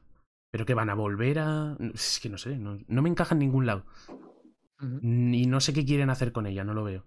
Pero no es como otras Olvídate cosas. ella por- por Espero que vez. no, espero que no, tío. Buah, ¿te Oh. imaginas? ¿Te imaginas? No vuelve a salir nunca. Uh, No sería ninguna doloroso, ¿eh? Sería doloroso. que tampoco sirve porque lo de la gente del poder ha quedado por culpa de eso que os he dicho, de, de esos continuos ultimátums Sí. a los a los adolescentes estos. Lo que me demuestra a mí es que la gente del poder, que tendría que tener cierta presencia, cierto plan, Mm. tenía ni puta idea de qué hacer. Claro, es No, que en, en no ningún sabíamos, momento, no sabíamos qué era, no sabíamos ni qué era hasta ya más al final. en ningún Pero momento de la serie te muestran que lo los que hace. guionistas no tenían ni puta idea de qué hacer con No, él. no, no, no. Y en ningún momento de la serie te muestran lo que hace, lo que puede hacer, lo que quiere hacer. No, no te muestran nada de De eso. la gente del poder, eh, digo, Power Broker, porque de la gente del poder en español no sacas nada. De Power Broker decimos que es un tío, vale, tiene que ser un traficante de, de mierda chunga. Mm. En ningún momento se te dice nada. Luego te dice, se mete Sharon y dice, eh, bueno, eh, diles que, los super, que el super suero ha salido del menú a nuestros compradores, pero que ahora tengo acceso a secretos de Estado. Eh, pues, pues vale, Pero seguimos sin saber absolutamente nada. eso es. El, eh, y a mí me raya porque eh, eso os lo comenté. Power Broker en los cómics es una agencia que Sí, son sí, legal, una es una agencia legal, no es ningún mafioso, que es el que crea el suero super soldado que le inyectan a John Walker y a Lemar Hoskins. Pero como aquí no tiene nada que ver con eso, cuando vi Power Broker al principio, que está como en las paredes de Madrid Pur dibujado y lo comentan alguna vez y tal, yo pensaba que era una organización. Y luego cuando ya dijeron de Power Broker, no sé qué, yo dije, hostia, pe- pero es una persona. Y, y, Claro, aquí- claro, Aquí tampoco está sí que es verdad que claro, como- porque, es muy, porque es muy fácil que una persona tome el nombre de una organización. Entonces, eh, también es verdad. se refieren a Sharon directamente como The Power Broker, pero no tiene por qué quitar el hecho de que sea una, una organización mayor. El- En el caso de los Flag Smashers es al revés. En el cómic es un tío, Mm. que es el Flag Smasher, que lleva un traje un poco ridículo. Y en su primera aparición lo que hace es literalmente eh, eh, romper banderas. En plan, va como con un mazo y rompe banderas. Y ese es su primer acto como supervillano. Romper unas banderas que están ahí izadas. Y luego, y luego coge y quema una fábrica de banderas. Ese es su primer acto super villanesco. Y, y ya está. Y cuando dijeron que iba a salir el Flag Smasher en esto, yo dije, pero el Flag Smasher, ¿cómo? ¿Cómo van a meter eso? Y aquí lo han hecho, claro, no tiene, ha cogido el nombre. Y, Hombre, es y que lo ni que me has eso. contado no me, no me lo ha vendido, lo del... No, No, no, no. luego no hace nada de eso. Luego es un villano normal, pues típico de Capitán América, que es fuerte y el Capitán América también y se pega. O sea, no tiene más. No es un villano. Es que es eso, no es ningún villano grande. Em, Que quema banderas, vamos. quema, quema fábricas de banderas. La de gente que perdió su trabajo por eso, tío. Bueno. eh, otro villano que aparece muy poquito, que quiero comentarlo porque a mí me gusta mucho, es Batok, el franchute. Que sale al Es verdad. principio y al final, luego. Eh, Está al principio y al final. Y, Y, está aparentemente está muerto. solo para dar un, un vínculo a, a, a un chisme suelto que quedó de, del Soldado de Invierno, porque francamente podrías haber sustituido a, Bat- a Batroc por cualquier mercenario sin nombre en la escena inicial y no Sí. habría afectado en nada a la trama. Y para lo que hace al final, tampoco hacía falta, ¿no? Pues, y es pues curioso sí, porque- yo, yo no sabía quién era y me daba igual. Yo decía, vale, quiere contra Falcon y ha dado por culo. Ahora Mucha gente ahora, es- me, ahora me entero de que salía en Soldado de Invierno. Mucha gente especula. Sí, tío, es el que lucha al principio con el Capitán América. Es el que, El que América contratan. francés, tío. Claro, el que contratan para. eh, ¿Cómo se dice? Eh, secuestrar Para el barco. información del barco de S.H.I.E.L.D. Secuestran el Estrella del Norte. Mira, te lo voy a explicar fácil. Ni ni me acordaba, o sea, la escena de barco sí, pero no me acordaba que era él y me daba igual. Y me el- Claro, por eso decimos que podría ser cualquiera. Claro. Y es que mucha gente se creía porque hubo- había muchos rumores, se especulaba mucho sobre los Thunderbolts. Porque en Mm. esta serie iban a recuperar a Simo, iban a recuperar muchos elementos de los Thunderbolts. Y decían que Batroc volvía aquí porque sería parte de los Thunderbolts. Y se lo han cargado. O sea que no creo que sea parte de los Thunderbolts. eh, presumiblemente. Sí, bueno, seguramente se la hayan no- no hay cargado, ¿eh? Teniendo en cuenta lo que hemos visto, no creo que le Yo, recuperen yo más. no lo he visto descuartizado, entonces no puedo decir Y nada. además el MCU tiene un problema muy grande que es que desde el principio eh, mataron a muchos villanos, No. entonces eh, le quedan poquitos para los Thunderbolts. Van a tener que meter nuevos. Eh, bueno, aquí hay una cosa que parece que es las primeras semillas de los Thunderbolts. Que es la, el personaje este que parece que, que a ti no te gustó nada, el Eco, el, el que también dices que sobra, que supongo que lo ibas a comentar. Eh, la señora esta que... Eh, Bueno, no, yo, yo quería dejar eso para cuando ah, estemos más adelante con Joe eh, Walker, Vale. si os parece. O empezamos ya con John Walker. empezamos ahora con John Walker, ahora mismo. de- ¿Por mí? Si que, no queréis decir nada más de Simo o de... Yo no, yo creo que lo has definido No, bastante bien. No, so- soy muy pesados. Podemos cambiar de tema. eh, Vale, eh, John Walker. eh, John Walker tiene un problemón. lo, lo primero, lo primero que quiero decir, Tiene varios problemas. John lo Walker, primero que se- quiero decir, Wyatt Russell es muy buen actor. Es muy buen actor. Estoy Lo hace estoy- muy bien en esta serie. Estoy de acuerdo. El- no, es, no es en absoluto. El problema es del personaje que le han escrito. El personaje que le han escrito es. eh, no tiene el más mínimo sentido. No estoy de acuerdo, pero continúa tú. Vale. Yo estoy de acuerdo. Para empezar, su Pero primera- continúa tú. su primera escena ya, ya me gusta poco porque eh, es la presentación del nuevo Capitán América, ¿no? Vale, la presentación del nuevo Capitán América está ocurriendo en un portal cualqui- eh, cualquiera, de un edificio cualquiera, en una calle cualquiera, delante de cuatro cámaras. Los soportales. Pero esa es la, esa es la presentación oficial. pero luego. Oficial, es, es esa. Es, es cuando les... de- Aquí tenéis a vuestro... No, luego tienes lo del partido de béisbol, vale, me da igual. Pero esa es la presentación del, del nuevo Capitán América. ¿En Creo serio? que es fútbol americano. enti- entiendo que Es esto... fútbol americano, es que el EQ no Sí. distingue. Es cierto, es cierto, sí. Ambas son mariconadas. Pues eso, que no, que no di- que no distingue lo que yo estaba diciendo. Eh, no, eh, eh, pero en- no sé si fue por... eh, hubo que limitar la, la, la scope de, de esta escena por, por motivos obvios de la pandemia o, o qué, pero... No, no, no. Esa escena es anterior a la pandemia. Porque esa es Pues, la pues- de las primeras que se filtraron. Pues no tengo explicación, porque es lo menos a la americana que se te puede ocurrir para presentar al Capitán América. Entonces, ya, ya hay. Hombre, es, es, es, es nitpicking, es lo que os he dicho antes. Luego, John Walker tiene un problema en absoluto.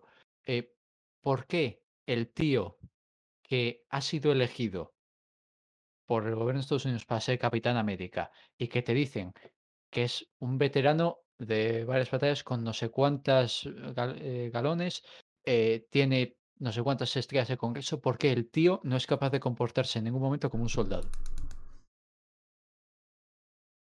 Yo. Bajo Yo mi no, opinión, entendí, que, que- que era por lo que estaba de acuerdo contigo. Eh, no, yo, yo lo que creo es que el, el personaje de John Walker, principalmente, está para. Este- este- mm, no, no, que estás equivocado. Vale. Ser odiado, está para ser odiado. No, sí, bueno, eso claro, obviamente. Y lo Ah, hace muy bien, porque le odiamos bastante, sobre todo. Sí, pero, pero es tan. Pero escucha, es que yo, bueno, el personaje principalmente está escrito para, mm, para reincidir, para subrayar una, la frase que ha definido al Capitán América del MCU siempre. que es eh, cuando Erskine le dice en la primera película, eh, yo no quiero un soldado perfecto, sino un buen hombre. Y aquí se demuestra, plan, lo que te quieren hacer es que veas lo que pasa cuando el gobierno de- decide nombrar a un soldado perfecto en vez de a un buen hombre. Y luego lo de que Pero sea un desequilibrado, yo creo que venía de antes. Pero, pero, pero esa es la cosa. No lo veo por ninguna parte porque el supuesto soldado no es un soldado. No se está comportando en ningún momento como un soldado. Na- na- na- nada en su forma de actuar me diría que este tío ha pisado alguna vez un campo de batalla, mucho menos ganado medallas por ello. Pero y mucho, si menos, mucho menos que haya pasado las evaluaciones psiquiátricas que tienes que pasar al volver del campo de batalla, por no hablar las que habrá tenido que pasar antes de que el gobierno le dé el escudo al Capitán América. Pero Entonces, yo imagino que cuando se cuando tienen sus momentos de locura de mm, no después del suero, ¿eh? me refiero a Que antes. no, que, que- que- que no, que No, no tiene pero perdón. que- Le- Lego que- tiene que- razón. Que que de no, antes pero escuchadme, escuchadme. Que no, que no, que Lego, no ti- que Lego tiene razón y tú no. Ya está, se acabó el podcast. Bueno, chavales, esto ha sido Antonio Diray.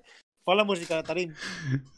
Cuando- Yo lo que digo es que sus momentos de. El único momento que recuerdo así de desequilibrio que tiene antes de meterse el suero. Pues claro, después del suero es otra historia. Pero antes del suero es cuando. mm, Cuando le coge a uno y le dice. Es que no sabes quién soy, en plan. Tal. Sí. Y eso yo creo que está hecho más, más que como que él tiene ataques de ira, como para que se le ha subido a la cabeza el Claro. título del Capitán América. Sí, sí, sí, pero. claro, pero, ellos cuando eligen a un este no saben que van a elegir a alguien que se le va a subir a la cabeza tanto. O sea, yo creo. dis- discrepo. A este tío, insisto, a este tío le han tenido que hacer evaluaciones psiquiátricas antes de darle el escudo. Sí, pero eso no se Es ve en una evaluación Unidos. psiquiátrica. En Estados Unidos. No, Y esa es otra, lo de las-. Esa es otra, lo de las, falta. lo de las medallas de honor.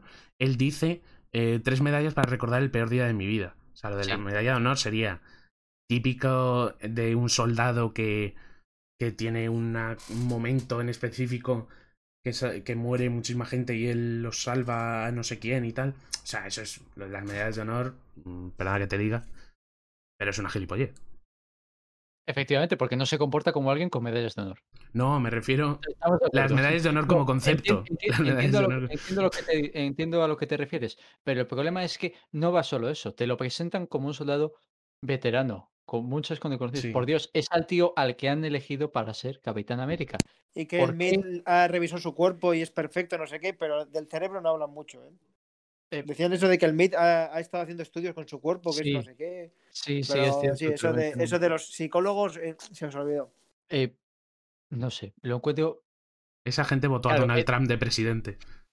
A ese no Era- le hicieron vale. análisis Vale, psicológicos. David tiene razón, se acabó el podcast. Es que- Bueno, chavales, que el- esto ha sido Acción Underline, lo podéis seguir en. Twitter.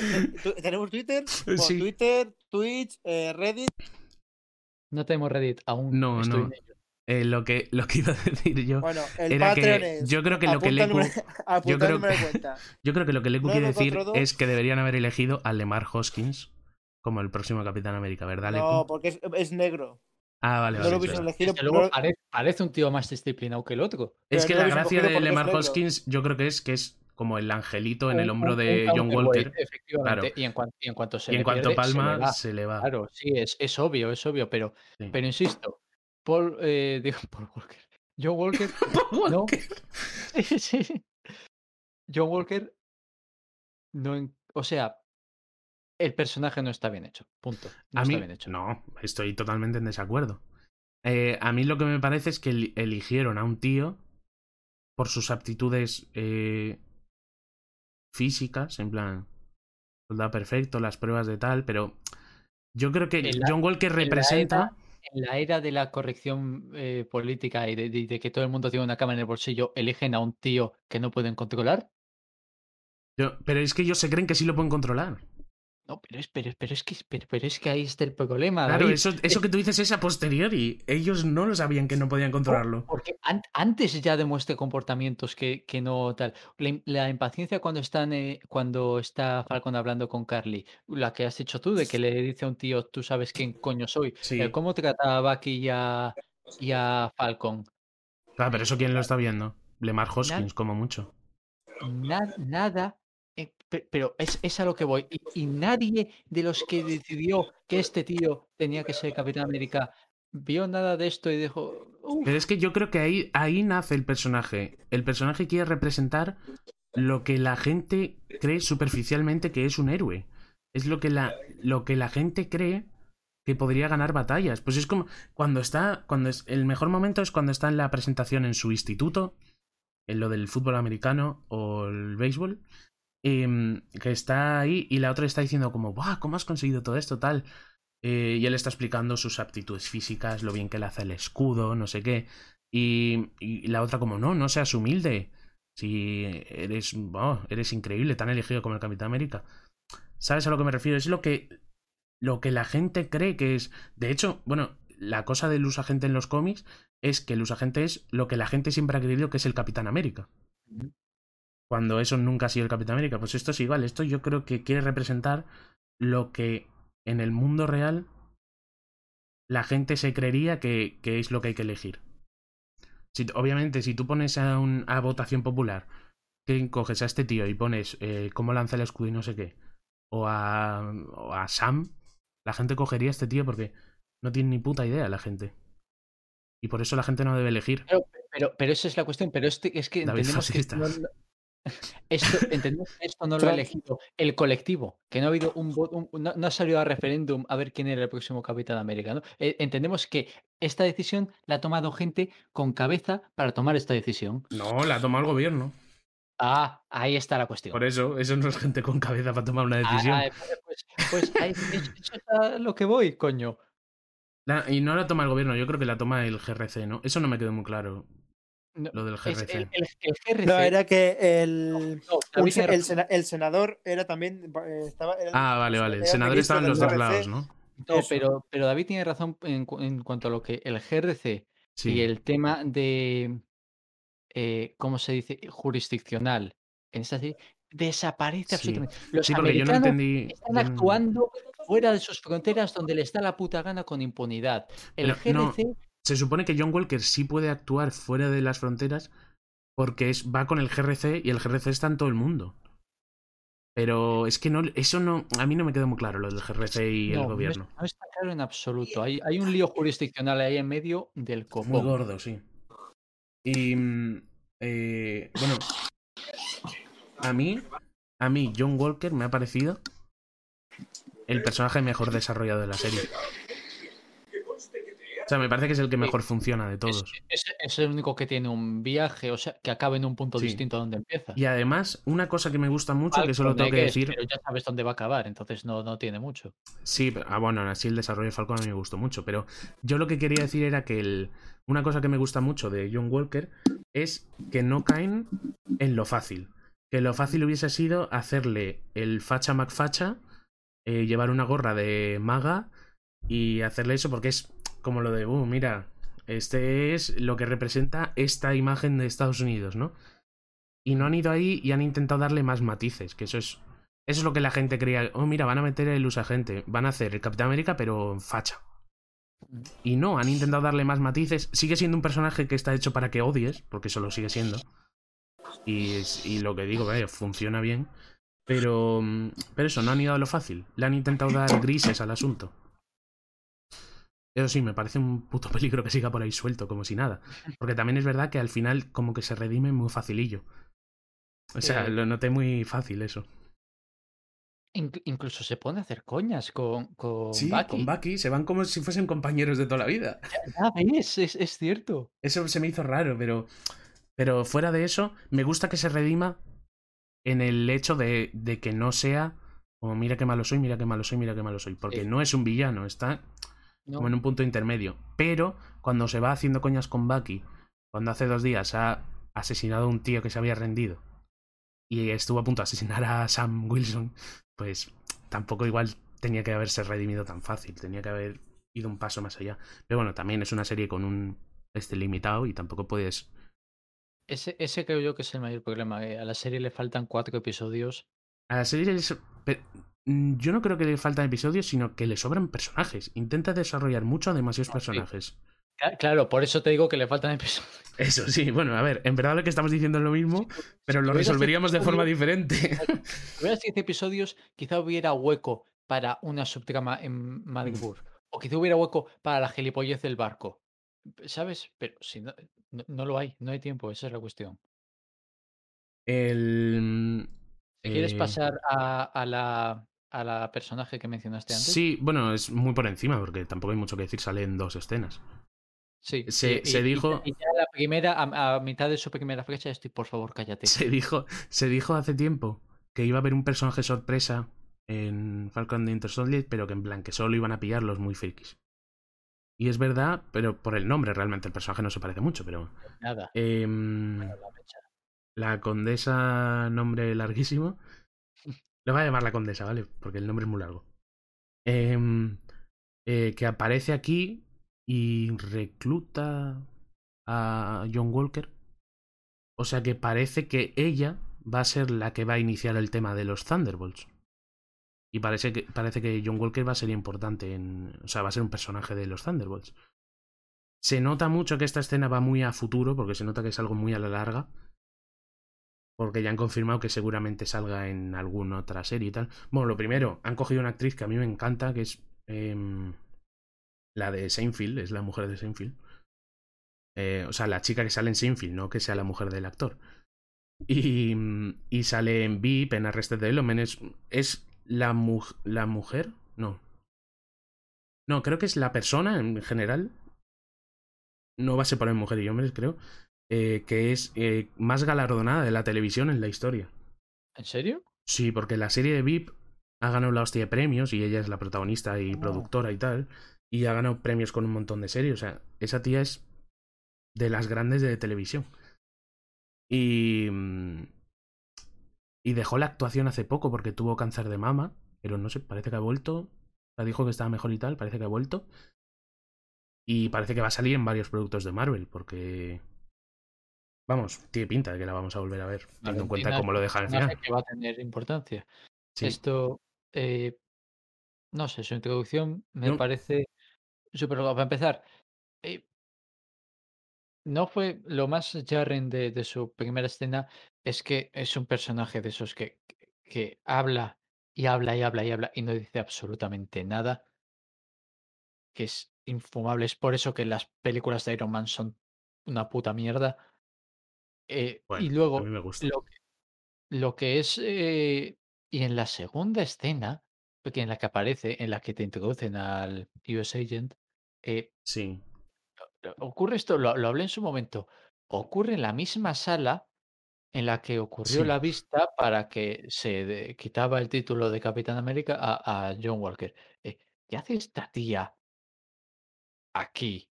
¿Qué hacen todos estos aquí? Para empezar, John Walker, ¿qué, qué coño vuelve a hacer en esta sala? Porque entiendo que es un edificio del gobierno. ¿Qué cojones? Digo yo, sí. Y pinta de unos. No sé si juzgados, pero un. Sí, Sí, como de sé, vistas. Es que una vista, ¿no? Se llama eso. es Cuando. ¿Por qué esta escena hay que tenerla aquí?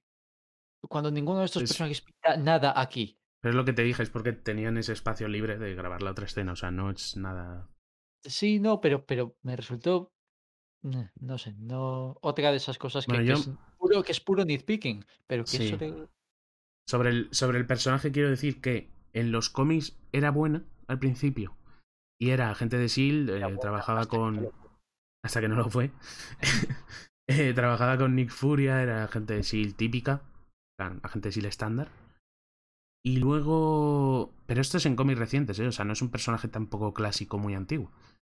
Mm, se pasa al lado de los malos, toma el manto de Madame Hydra durante un tiempo. Y... Y tiene algo que ver con la sociedad serpiente, que son villanos muy clásicos del Capitán América. O sea, igual tiran por ahí. Y luego, vamos, lo que tiene pinta es que va a reunir a los Thunder porque es lo que ya he dicho. Y espero que lo hagan así. Bueno, a ver, a mí me gustaría que los Thunderbolts los hubiese reunido Simo, pero no le pega nada a este Simo realmente de las, de las pelis, porque Simo odia a los superhombres y tal, que va a hacerse un super equipo, no tiene mucho sentido. Bueno, les odio, Bueno. pero venga, vamos a reunirnos para matar a otros. No- de, de Simo estamos pendientes de a ver cuánto más material habrá, porque ha acabado en la balsa. Claro, Simo acaba en la balsa, pero se ve que con Sí. cierto. Sí, Sí. es, es capaz de decirle a su mayordomo que plante una bomba en un camión. es Y lo que, lo que a mí me sorprendió, eh, eh, la condesa esta se entera de eso. En Sí. plan, y dice, Simo se ha salido con la suya, en plan. Ella sabe que ha sido Simo. O o sea, intuye. Porque, porque también, porque como habla de esa manera y con esa Sería voz, mucho intuir, dice- ¿no? dice como en coña a, a- a- la, a la mujer de Sí, Walker. no, ¿Qué coño va a le saber la dice- mujer de Walker de todo esto? la mujer de Walker, Walker que se la suda lo más grande, vaya. Pero sí, le dice como, nah, eh, todo ha salido como yo quería. Nah, es broma, yo no lo he hecho. O sí lo he hecho. Nah, no lo he hecho. O sí. Digo, ¿qué? Cállate. Dios, qué a mí, a mí no me disgustó, en plan, no me irritó tanto el personaje, ¿eh? Ver, Solo esa me- frase, pero... Me hierve la sangre con, con esa clase de, de personajes. Y el, el caso es que se la va a volver a ver en el futuro y yo quiero ver los Thunderbolts y no sería tan raro que Simo estuviese involucrado en un proyecto de los Thunderbolts. Aunque igual ni como, ni como villano dentro del grupo, ni como precursor del grupo, vaya, yo creo que no. Pero está claro que esta tía trabaja para alguien, porque las frases que dice habla de alguien. Sí. Que si son los Thunderbolts o los Dark Avengers pueden ser. Puede trabajar para el General Ross, que no lo creo por cómo ha sido en el universo Marvel. eh, para Norman Osborn, que se está rumoreando que va a ser un villano muy grande en el universo Marvel. Puede ser para alguno de esos. Eh, nada, eso era como un aviso para vosotros. El- y eso, si queréis decir algo más de. Yo creo que John. Ah, bueno, de John Walker, yo sí quiero decir una cosa más. El traje de, que le dan al final. Increíble, brutal. O sea, Muy guapo. Muy de los- parecido al de US Agent. sin exagerar, de los mejores trajes que he visto eh, cómic pantalla. De las mejores adaptaciones de un traje que he visto. Pues ya el que le dan cuando es Capitán América me gustaba. Pero no era el de USA y entonces yo estaba como. la "Mm". azul. Sí. Bueno, no, porque el de USA le pone como el blanco. Bueno, blanco, que es como gris. Sí, sí, tienes razón, Sí. razón. Ah, pues el traje que le han dado a John Walker eh, me pareció una mierda. Ese que tenía antes. ¿Qué te pues, parece una- Joder, ¿te parece poco? Es la polla. A mí Ah, me gustó vale. mucho el traje. Y una cosa que me han comentado, porque yo no lo- yo el capítulo lo he visto en inglés solo, pero que en español, el, en el doblaje dicen US Agent. En plan. Lo pronuncian en inglés. ¿Cómo- cómo Sí, sí, sí, sí, sí, lo, lo dicen en inglés. ¿Pero por qué? Yo O sea, yo- Entiendo, entiendo. A ver, eh, US, US agente, eh, usa gente.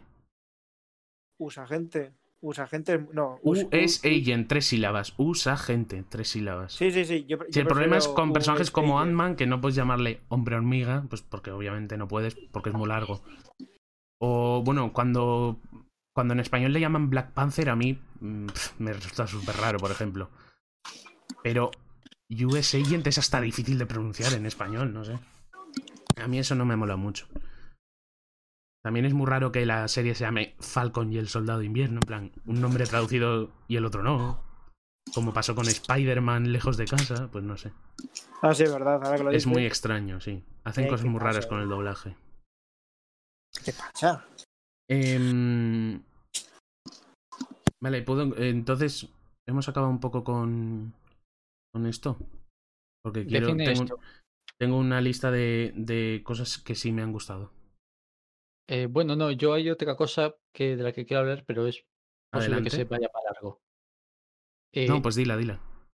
La serie tiene un problema, gordo además, que es un problema, con el legado de, de, de Steve. Steve.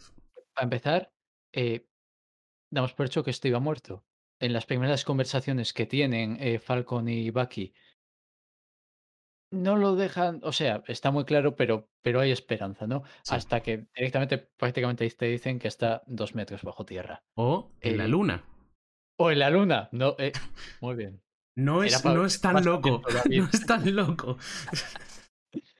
Eh, y, y Que, perdón, vale, hay que tener en cuenta que al final de Game estaba muy viejo y han pasado seis mesazos. sí, Que no es poco tiempo. O sea, es muy probable que esté muerto.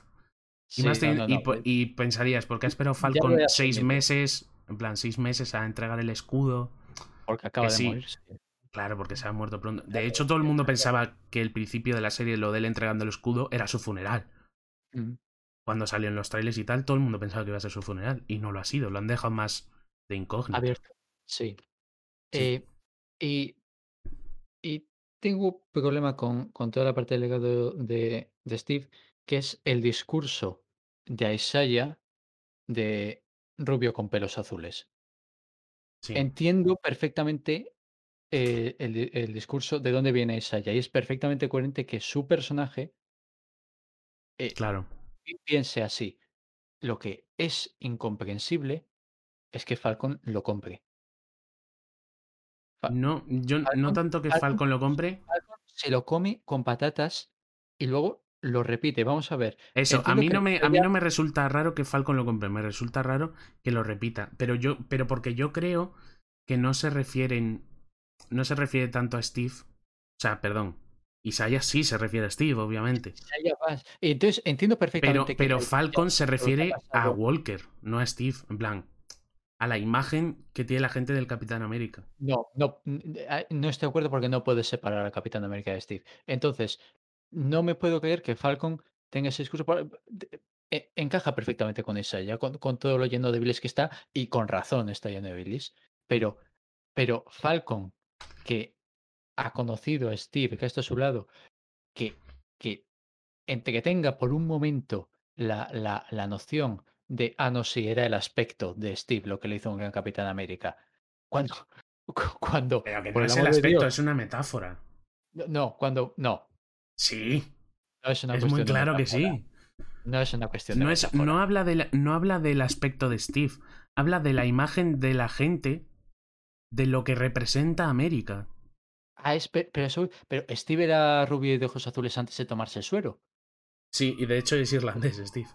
Entonces, no, es, es y, y esto la gente lo sabe porque aparece directamente en la exposición del museo sobre el Capitán América. O sea, es ridículo que se pretenda hacer que la imagen de Capitán América depende de ah, Rubio con pelos azules y no del hecho de que Steve era el- el- la virtud hecha hombre.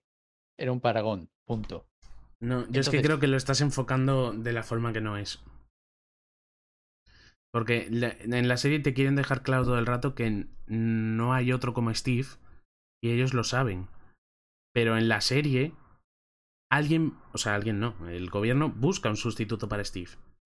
Y el sustituto que buscan es la imagen de Steve en otra persona. O sea, buscan ese hombre eh, cuadrado, rubito, bien blanco como la leche. Y, y es la imagen de Steve. Y a lo que se refiere este mm, Isaiah es eso, que él nunca pudo, pudo haber sido el Capitán América porque no era eh, rubio con ojos azules. No que no porque. O sea, a la gente. La gente no conoce cómo es Steve. Nosotros sí, porque, No porque, porque hemos. acuerdo.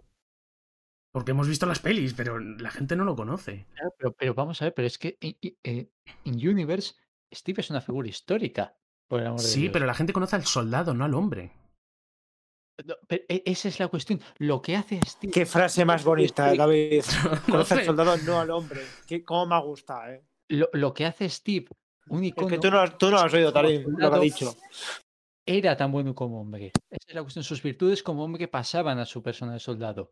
Claro, pero eso para el público general, para el tío que está viendo la tele, cómo se dan discurso, no, no es así. Discrepo, claro. ¿Vale? Pues mm, no, no. no, pero que, que creo que igual lo estamos enfocando desde dos cosas diferentes y por eso. O sea, lo estamos viendo diferente, pero entiendo lo que dices. Y también se me hizo muy raro que Sam lo dijese, en, que materializase las palabras en alto. Porque Entiendo parecía, porque parecía un. Eso, porque parecía como un reproche que no Sam, venía o al sea, caso. No, y luego tienes una escena después del discurso de Sam en el que repite esto con Bucky. No me creo que Bucky inmediatamente no le dieron una colleja. Pero es porque yo creo que los personajes lo están viendo como lo veo yo y no como lo ves tú. Y es posible, pero Sí. que, insisto, no puedes separar a Steve Rogers de Capitán América y decir que la virtud de Steve Rogers consistía, o, o el, que, el que la gente vea a Steve Rogers como una persona, como, como un ejemplo, porque rubio con ojos azules, es ridículo siendo Steve Rogers una figura histórica que se conoce sus, sus labores dentro del universo, y claro, para nosotros es ridículo habiéndolo visto. Sí. Y, y creo que además, una de las cosas por las que. por las que luce tanto. Que sé que tú no estás de acuerdo porque has dicho antes que no te gustó. Pero creo que una de las cosas por las que luce tanto el discurso de Sam Wilson es por ese comentario metatextual que está haciendo continuamente. Que parece que está hablando al, al público, en plan, a la gente que lo está viendo. Y es. Y es algo que estamos viendo cada día. O sea, literalmente las redes sociales se inundaron de.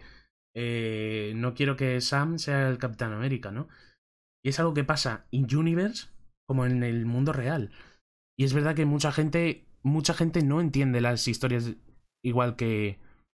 Iba a decir igual que nosotros, tampoco me va a venir arriba. Mucha gente no entiende las historias y mucha gente piensa que Steve Rogers era el Capitán América porque era un soldado de puta madre y, y no porque era un buen hombre, ¿no? Nosotros entendemos que la figura del Capitán América depende de, de eso, de su...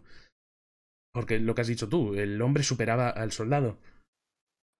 Pero hay gente que no lo entiende y por eso, aunque vea esta serie, va a seguir sin comprar a Sam. Y va a seguir No, sin... pero eso, es, eso es a lo que eso es a lo que voy. ¿Por qué coño justificas esa visión? Es- creo que es cagarse en el, en el- en el legado de, de Steve. No me gusta nada. Mm, Sin querer entretener la, la, la, la, la posibilidad. No me Pues, no, es que yo, yo no lo veo así y además creo que el legado está muy bien tratado en esta serie. Y luego, el, el- el- lo que te digo, el discurso me gustó mucho porque es completamente meta y, y este discurso creo que saldrá- volverá a salir a la luz si Warner, si Warner le echa un par de cojones y hacen una película de Superman negro, que es lo que se viene rumoreando desde hace unos meses. Y, y vamos a escuchar todos estos comentarios que se han escuchado en la serie. eh, los vamos a leer en Twitter y ver en, en cualquier lado, ¿no? Y creo que ahí es donde entra el comentario de Sam. No el de los ojos azules, que también te digo que a mí me, me resulta muy raro. Sino todo el, todo el comentario de que se expone al odio. Pero todo el discurso en general. No sé si me estoy explicando. Sí, sí, sí. Y, y eso, por eso creo, por eso a mí me gustó mucho el discurso. Y además una cosa que me encanta del discurso es Bucky mirando con la cara como, sí, ese es mi amigo, ese es mi amigo No, Sam, mi compañero. Eh, el discurso de Sam me gusta, salvo, salvo esa, esa, Mm. esa parte en la que no creo que, que esté siendo justo con la, con la figura de Steve. Eh, lo, no, el, eh, lo que he dicho antes que no me gustaba era la discusión que tiene eh, en público con el con esas tres cabecillas del GDR o GRD o, Sí. o como se llame que hay ahí. Eh, Ah, voy a obligar a David a Lo que- hay, un, hay un momento en el que le, eh, le dice el... El- espera un segundo, Leku. Chapo, chapo. Vale. Sigue, sigue. Es que, es que, perdón, perdón, es que también ha dicho, me cago en la y dice, espera, que, que- espera, que se lo diga a David, lo de quito, o sea, los, los de silencio, digo, venga, dilo. Y no, digo, vale, lo he silenciado, a ver si colaba de que lo había silenciado, y, pero no ha colado. Vale, no sé qué coño me estás hablando. Que siga Leku, por favor. Esto. Sí, hay un momento en el que este. Falcon le hace un, un reproche al, al senador. Sí. El senador le contesta que no te das cuenta de lo increíblemente complejo que es la situación que tenemos entre manos. Y Falcon le suelta algo como: No, tú lo estás haciendo complicado. es- ti- Tienes que hacer la cosa que está bien. No, pero es que la- hay una frase que dice el senador que es donde realmente eh, Falcon le reprocha, que es cuando dice algo como, es que tú no sabes lo que es esto. Falcon dice, que, que yo no sé lo que es esto, en plan. Tú estás diciendo eso desde una, desde una situación de poder muy diferente y, y como que Falcon espera que con ese discurso el senador vea desde los ojos de, de la gente de a pie que sería él, él sería la representación de la gente de pie, ¿no? Y ahí es cuando dice la frase, que es la, la frase que yo pensé que no iban a decir, que iba a quedarse más, bueno, que eso lo voy a comentar luego, eh, que es cuando dice, soy, soy literalmente un negro llevando el, el manto de la Las Bandera América, barras y las barras y las estrellas. Y, y eso, yo creo que el, al senador le intenta, eso, como que intente ver desde los ojos de, otras, de otra persona, y por eso le dice, tú lo estás haciendo complicado. No, no, pero, pero no estoy de acuerdo. Vamos a ver. Fal- eh, Es que además, eh, viendo, poniéndolo en contexto, ¿no? En contexto es, el contexto de esto es la, la organización de 4.000 millones de personas que han aparecido de la nada. Sí. Vale. eh, que Falcon le diga, no, tú lo estás haciendo complicado. Eh, Vale, ¿qué, qué- qué hay que hacer, Falcon? ¿Qué hay que No, hacer? pero no se refiere a que está haciendo complicado la recolocación. Se refiere a que está haciendo complicado el trato con las personas en esa recolocación, porque lo que están haciendo es que si alguien, ahí es donde entra el tema de Carly, si alguien les lleva la contraria, los llaman terroristas. En el caso de Carly es verdad, porque eh, literalmente hace terrorismo. Claro, pero, pero- pero, no lo, pero no hemos visto a la G de. eh, co- perdona, ¿cómo son las siglas? GDR, yo creo que es, o GRD, GDR. Como sea, no hemos visto GDR como una organización que trate directamente de terroristas a los que no están literalmente atentando contra ellos. Quizás si me lo hubieras pintado de alguna forma, podría comprarlo. No, est- lo- estoy viendo al GDR como una organización que está intentando hacer lo mejor que puede, una situación extraordinariamente compleja. eh, eh, eh, Y por eso el discurso de Falcon, entonces, o sea, no me creo que una persona con sentido común pu- pueda argumentar como lo estaba argumentando Sí, Falcon. pero si el, si el GDR, si el GDR está... es que es complicado las putas Sí, siglas. sí, sí. Si el GDR. Igual era GRD porque era Global Repatriation. No sé. Repatriation bueno, Act es posible. no, pero luego era una D. Department. Ni puta idea. Bueno, el, el, el G en cosas. El comando G. Em, eh, Eh, están- el GRC, GRC. GRC, vale. Pues el GRC está Global Repatriation Council. con GRC. Ah, vale, vale. No D, sí, sí. Yo estaba diciendo D, sí. Eh, bueno, que el. Ya se me olvidó lo que iba a decir. Ah, sí, que en plan, de lo que habla Falcon es de las etiquetas. De cómo es muy fácil, desde la situación de él, decir. Nah, este es un terrorista, nah, este es un no sé qué. Él pone como varios ejemplos de, de Claro, eso. pero, pero- pero- pero en ningún momento hemos visto un mal uso de etiquetas. Esa es la cuestión. Sí, porque Carly, antes de ser una terrorista, ya la buscan como una terrorista. ¿Cu- ¿Cuándo no ha sido Carly una terrorista durante el desarrollo de la serie? Al principio, cuando solo roba el, el, suero. Eh, eh, cuando está robando vacunas por ahí, no, cuando está robando el suelo, la- la- el Ni sabe quién es ella ni le importa. Sí, Pero pero, el ejército de los Estados Unidos ya toma- conoce, ya conoce a los Flag Smashers y ya los cataloga como terroristas. Lo dice Torres. Claro. Por- por- pero, pero su primera escena es actos de violencia, los Flag Smashers. Pero eso es después de que lo diga Torres. Sí, roban un banco o algo, pero eso es después. Eh, Claro, y, y no bueno, el caso es que es, es un discurso que no, no es tan particular, es un discurso más general. Y obviamente no le está diciendo, Falcon no les está diciendo, lo estáis haciendo mal, en plan... Porque obviamente lo que están haciendo es muy difícil decirle, lo está haciendo mal o lo estás haciendo bien. Una situación muy extraordinaria, ¿no? Como si fuese el COVID o cualquier cosa así. No se está diciendo, esto que estáis haciendo de la repatriación global, lo estáis haciendo mal. No, le está diciendo que hay que mirar las cosas de un, punto de vista diferente. Hay que enfocar desde la gente a la que dices eh, estar ayudando y no desde, desde la vista de ellos. Lo que dice Falcon es que hay gente suplicándoles porque no pueden eh, vivir y les están echando de su país y en vez de ayudar a esa gente que están ayudando a otra, en plan como que están poniendo a una gente por delante de la otra, que tienen que verlo desde los ojos de la gente, del pueblo. Lo que dice Sam es que no está de acuerdo con Carly, pero que no está de acuerdo con ellos tampoco.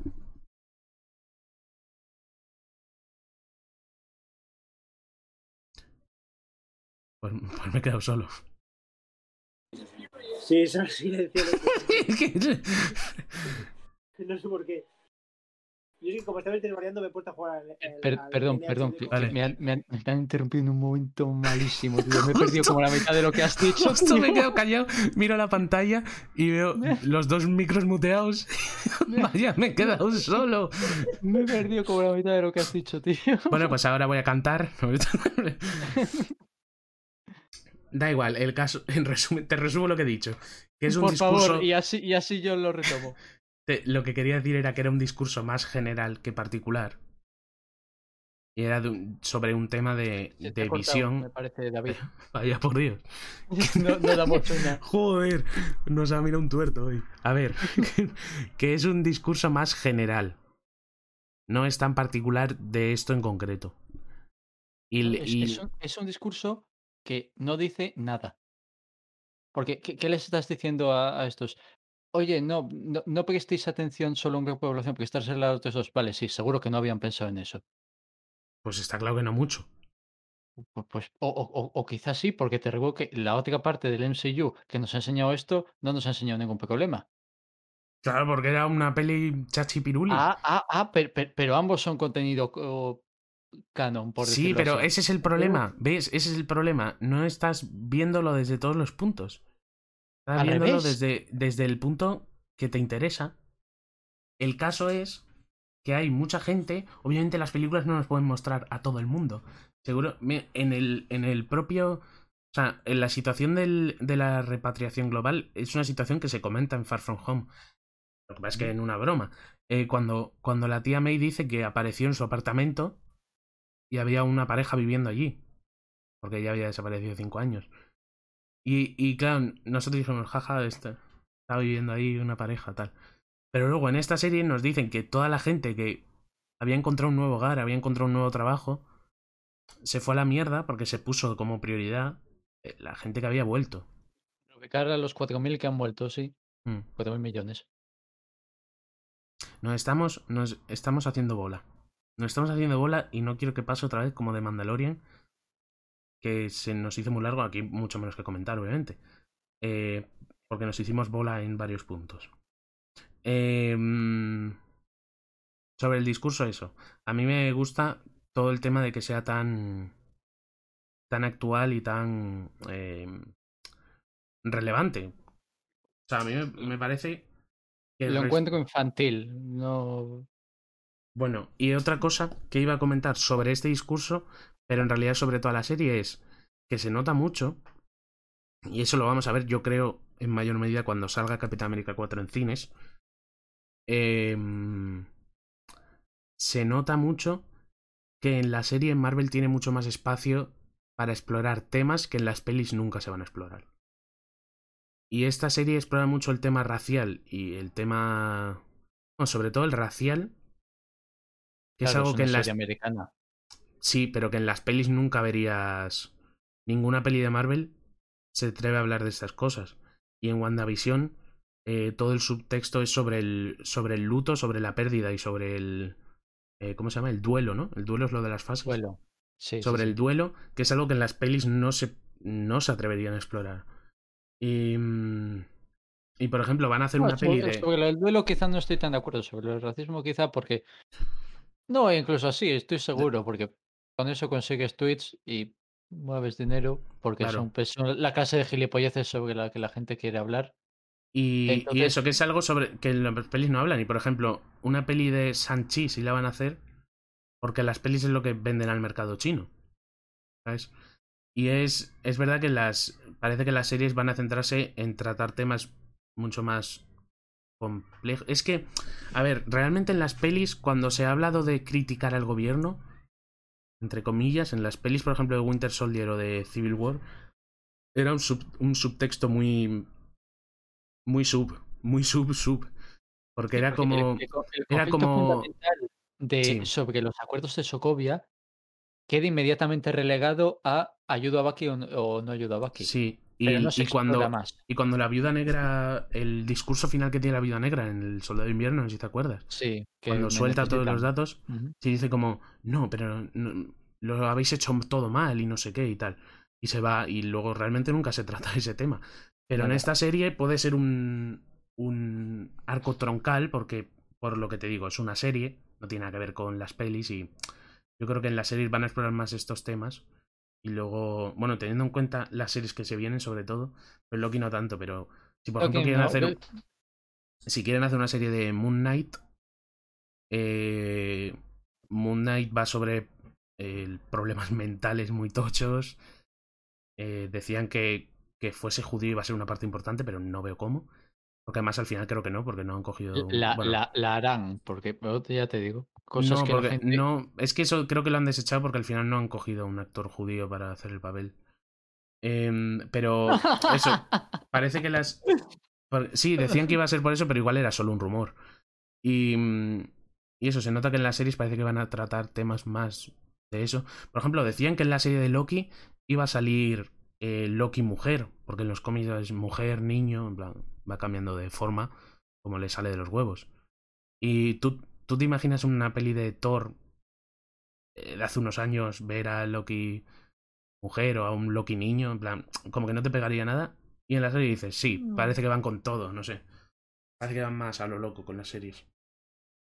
Y en ese sentido creo que está muy bien, porque creo que las series puede ser un, una buena herramienta para eh, desarrollar más temas de este estilo.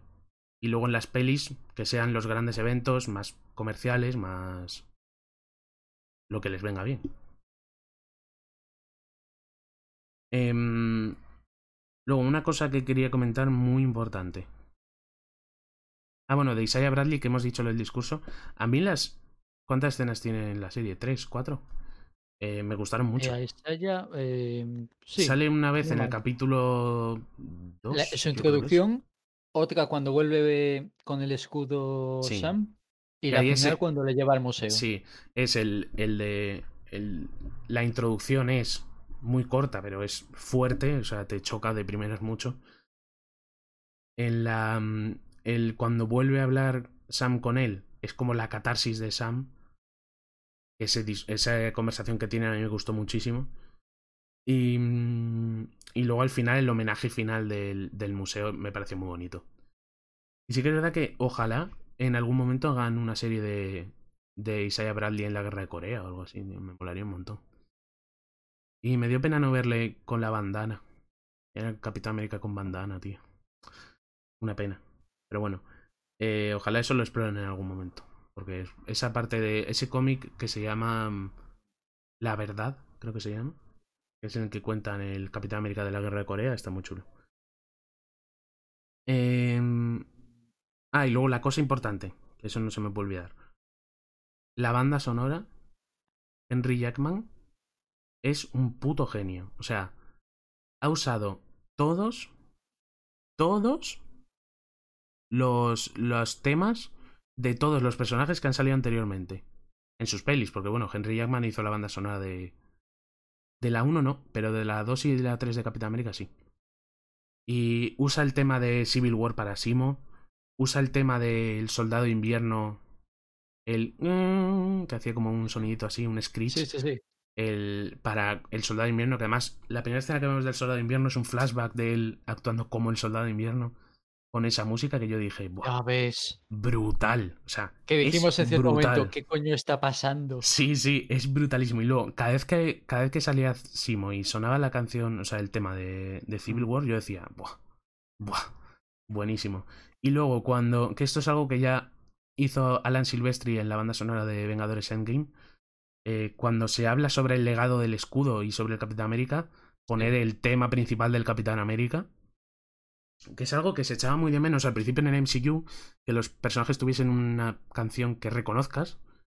Y creo que desde la fase 2 se pusieron las pilas con eso. Y ahora va bien la cosa. Y Henry Jackman, que a mí me parece un compositor increíble, en esta serie se sale. Y le tienen que contratar para todo lo que hagan de Capitán América para que siga así, porque está siendo brutal. Y nada, sobre la banda sonora eso. Y luego... eh, sobre la acción, iba a decir que imagino que estáis de acuerdo en esto conmigo. No está al nivel de una peli del MCU, pero es muy buena para una serie. La acción está muy bien. Salvo, salvo la escena inicial y la La, pelea la entre inicial, la del. la, la inicial- del- la- la- la- la del helicóptero, que es, es alucinante. Eh, Ah, vale, vale. la inicial. Pensaba que ibas a decir y- que esa no. No, no, no, hombre, no, por, por, por supuesto, esa desde luego. No, salvo esa y la de Falcon contra Falcon y Bucky contra el Walker, sí. contra Brutal. Walker y también la de las La del puerto Eh, de Madripur. no, ¿cómo, cómo Ah. se llamaba la Guardia Real de la de los de los de Wakanda, que tiene un nombre. que Ah, no sí, la de las Dora Milaje. Eso, las de las Dora Milaje. Eh, salvo esas, y bueno, sí, las escenas de Sharon en el puerto, he de decir que la acción ha resultado underwhelming. Yo, mira, yo diría. Porque, La de- porque la- ha habido, porque otra vez más ha habido momentos en los que vuelve a no ser coherente. Las peleas que ha habido al final entre Walker y los, y los niños, ¿cómo es que está Walker perdiendo? Pero, los o dos sea, son superhéroes, los- los dos son super soldados, pero uno es un soldado de verdad, los otros son adolescentes. Y, y, a- y Walker está recibiendo una soberana paliza. yo, bueno, lo que lo de la primera, la primera escena a mí me pareció muy buena, que es como la que más había salido en trailers y eso. Sí, claro, por- por, Em, por motivos obvios. Es donde eh, enchufaron Claro, pasta a mansalva. se nota que ahí hay, ahí sí, en esa escena sí que diría que hay calidad eh, MCU, calidad cine. De películas, sin duda, sin duda. Sí, es brutal. Y bueno, hoy ha salido el making of, me lo he visto antes después de comer. Eh, hoy ha salido, el- sí, el making of este como los que hacen con Mandalorian y tal. Y, mm, y en esa escena eh, hablaban de cómo... O sea, el making of de esa escena en concreto merece mucho la pena verlo. Hablaban de eh, que lanzaron a paracaidistas de verdad estos... eh, ¿Cómo se llaman los trajes esos que llevan? Como los trajes ardilla, esos. ¿Y ya? Sí, eso, Lanzaron eso a varios de esos y los grabaron en el aire para tomar muchas referencias. Y luego sale cómo grabaron las escenas de Falcon en concreto. Y jo, está muy bien hecha es- toda esa escena de acción. Y luego iba a decir, de en plan, en las, en las tres que has nombrado, la de las Dora Milaje, la de Bucky y Falcon contra Walker, Esa es mi favorita. y la de, y la de Sharon en el puerto, esas tres son en las que más se nota porque esas tres no tienen eh, Claro. CGI. Son de escena de acción, de, de pegarse de A ver, hostias de en... pegarse patadas. eh, eh, Eso. Sharon se, se vuelve Terminator en el puerto. O sea, cuando el- coge y lanza un cuchillo, machete- le coge, le lanza Eso cuchillo, mismo. lo para con el brazo. Pero que eh, esas son las que más se nota que tenían un muy buen director de, de coreografías y tal. sí, señor. En esas, sí, sí, sí. Porque además las Dora Milas tienen unas coreografías muy concretas que han usado siempre en las pelis y aquí usan las mismas y tal. Y yo en el que más fallo veo en esto, que seguro que estás de acuerdo conmigo, es en el último capítulo, Falcon contra Batroc. Esa escena Bueno, tenía buena buena- coreografía, Sí, tenía buena coreografía, pero estaba muy mal grabada, en plan, mucho corte y tal. Y es que esas escenas son reshoots des- después de la pandemia. No es... Sí.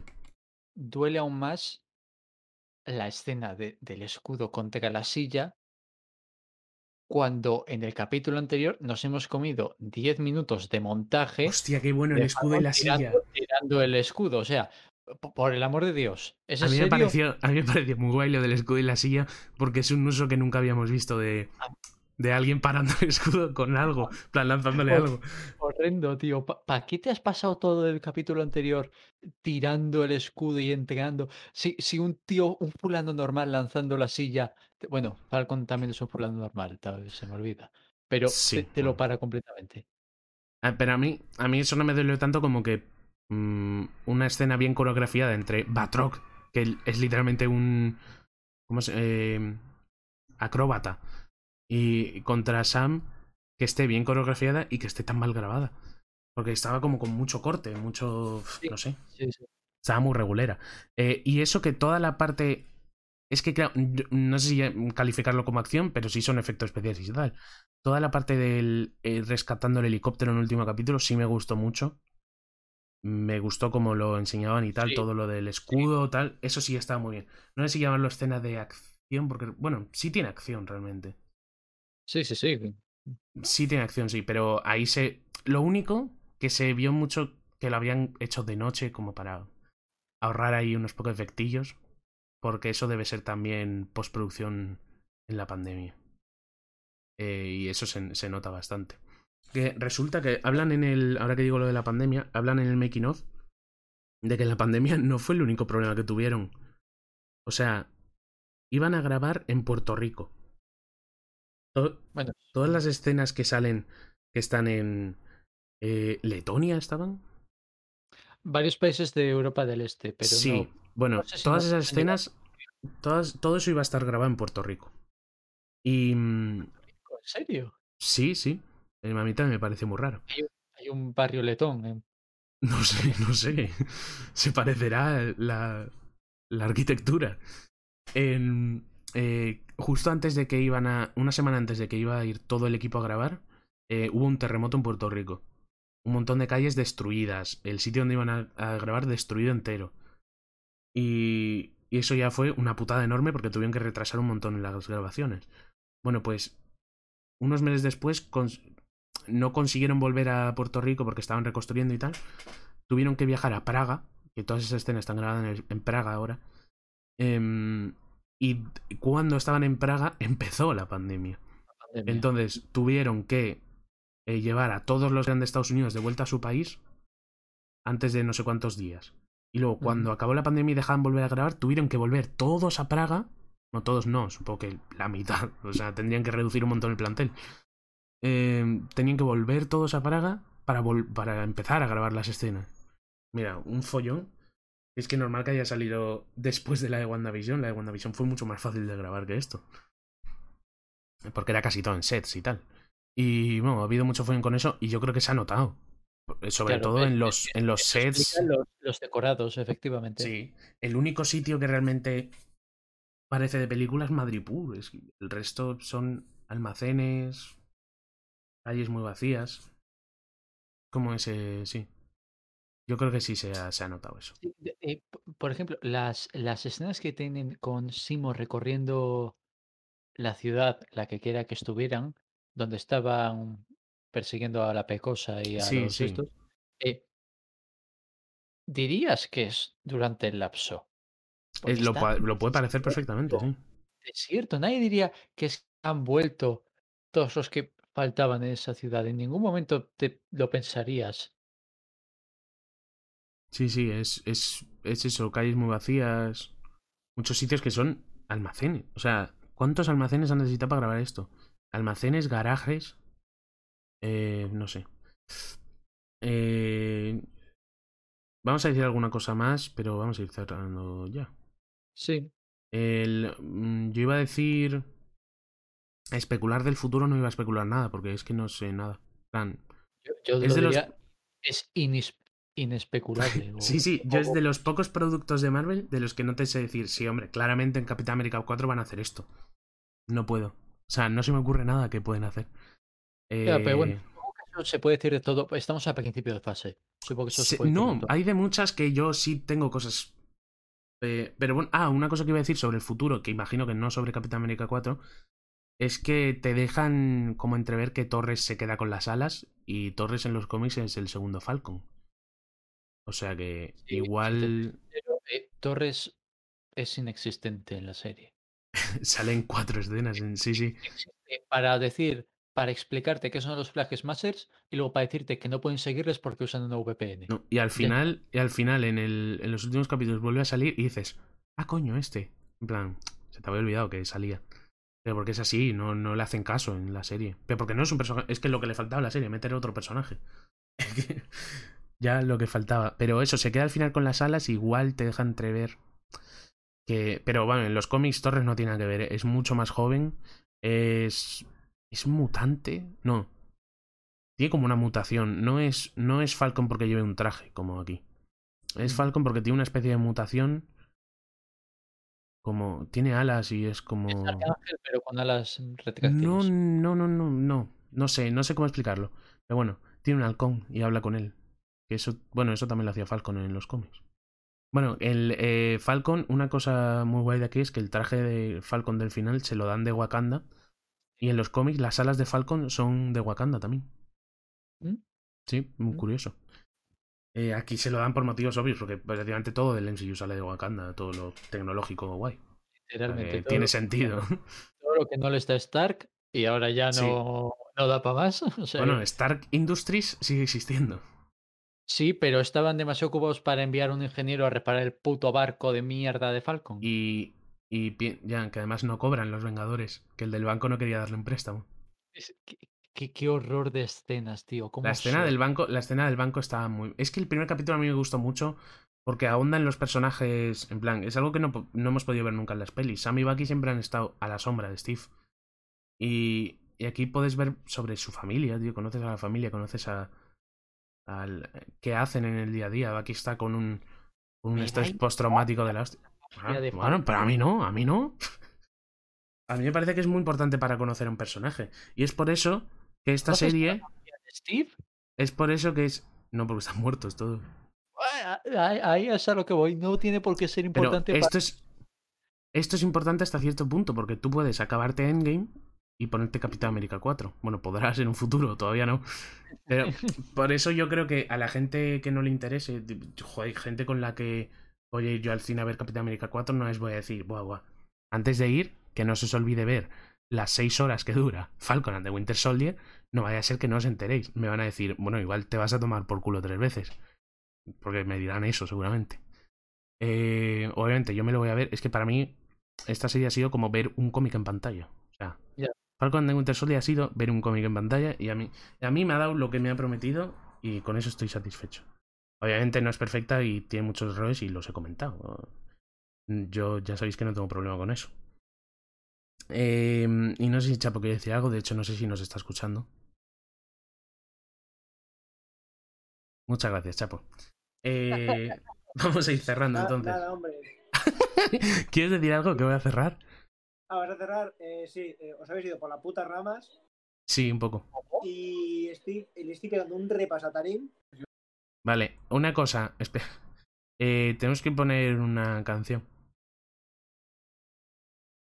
Eh, Vamos a poner el soundtrack de Travelman de Martin Gay, que es la canción que le recomienda Sam al Capitán América en Capitán América 2 y que en esta vuelven a comentar, que es la que Simo dice Is a masterpiece, James, que es el meme que se ha hecho tan famoso.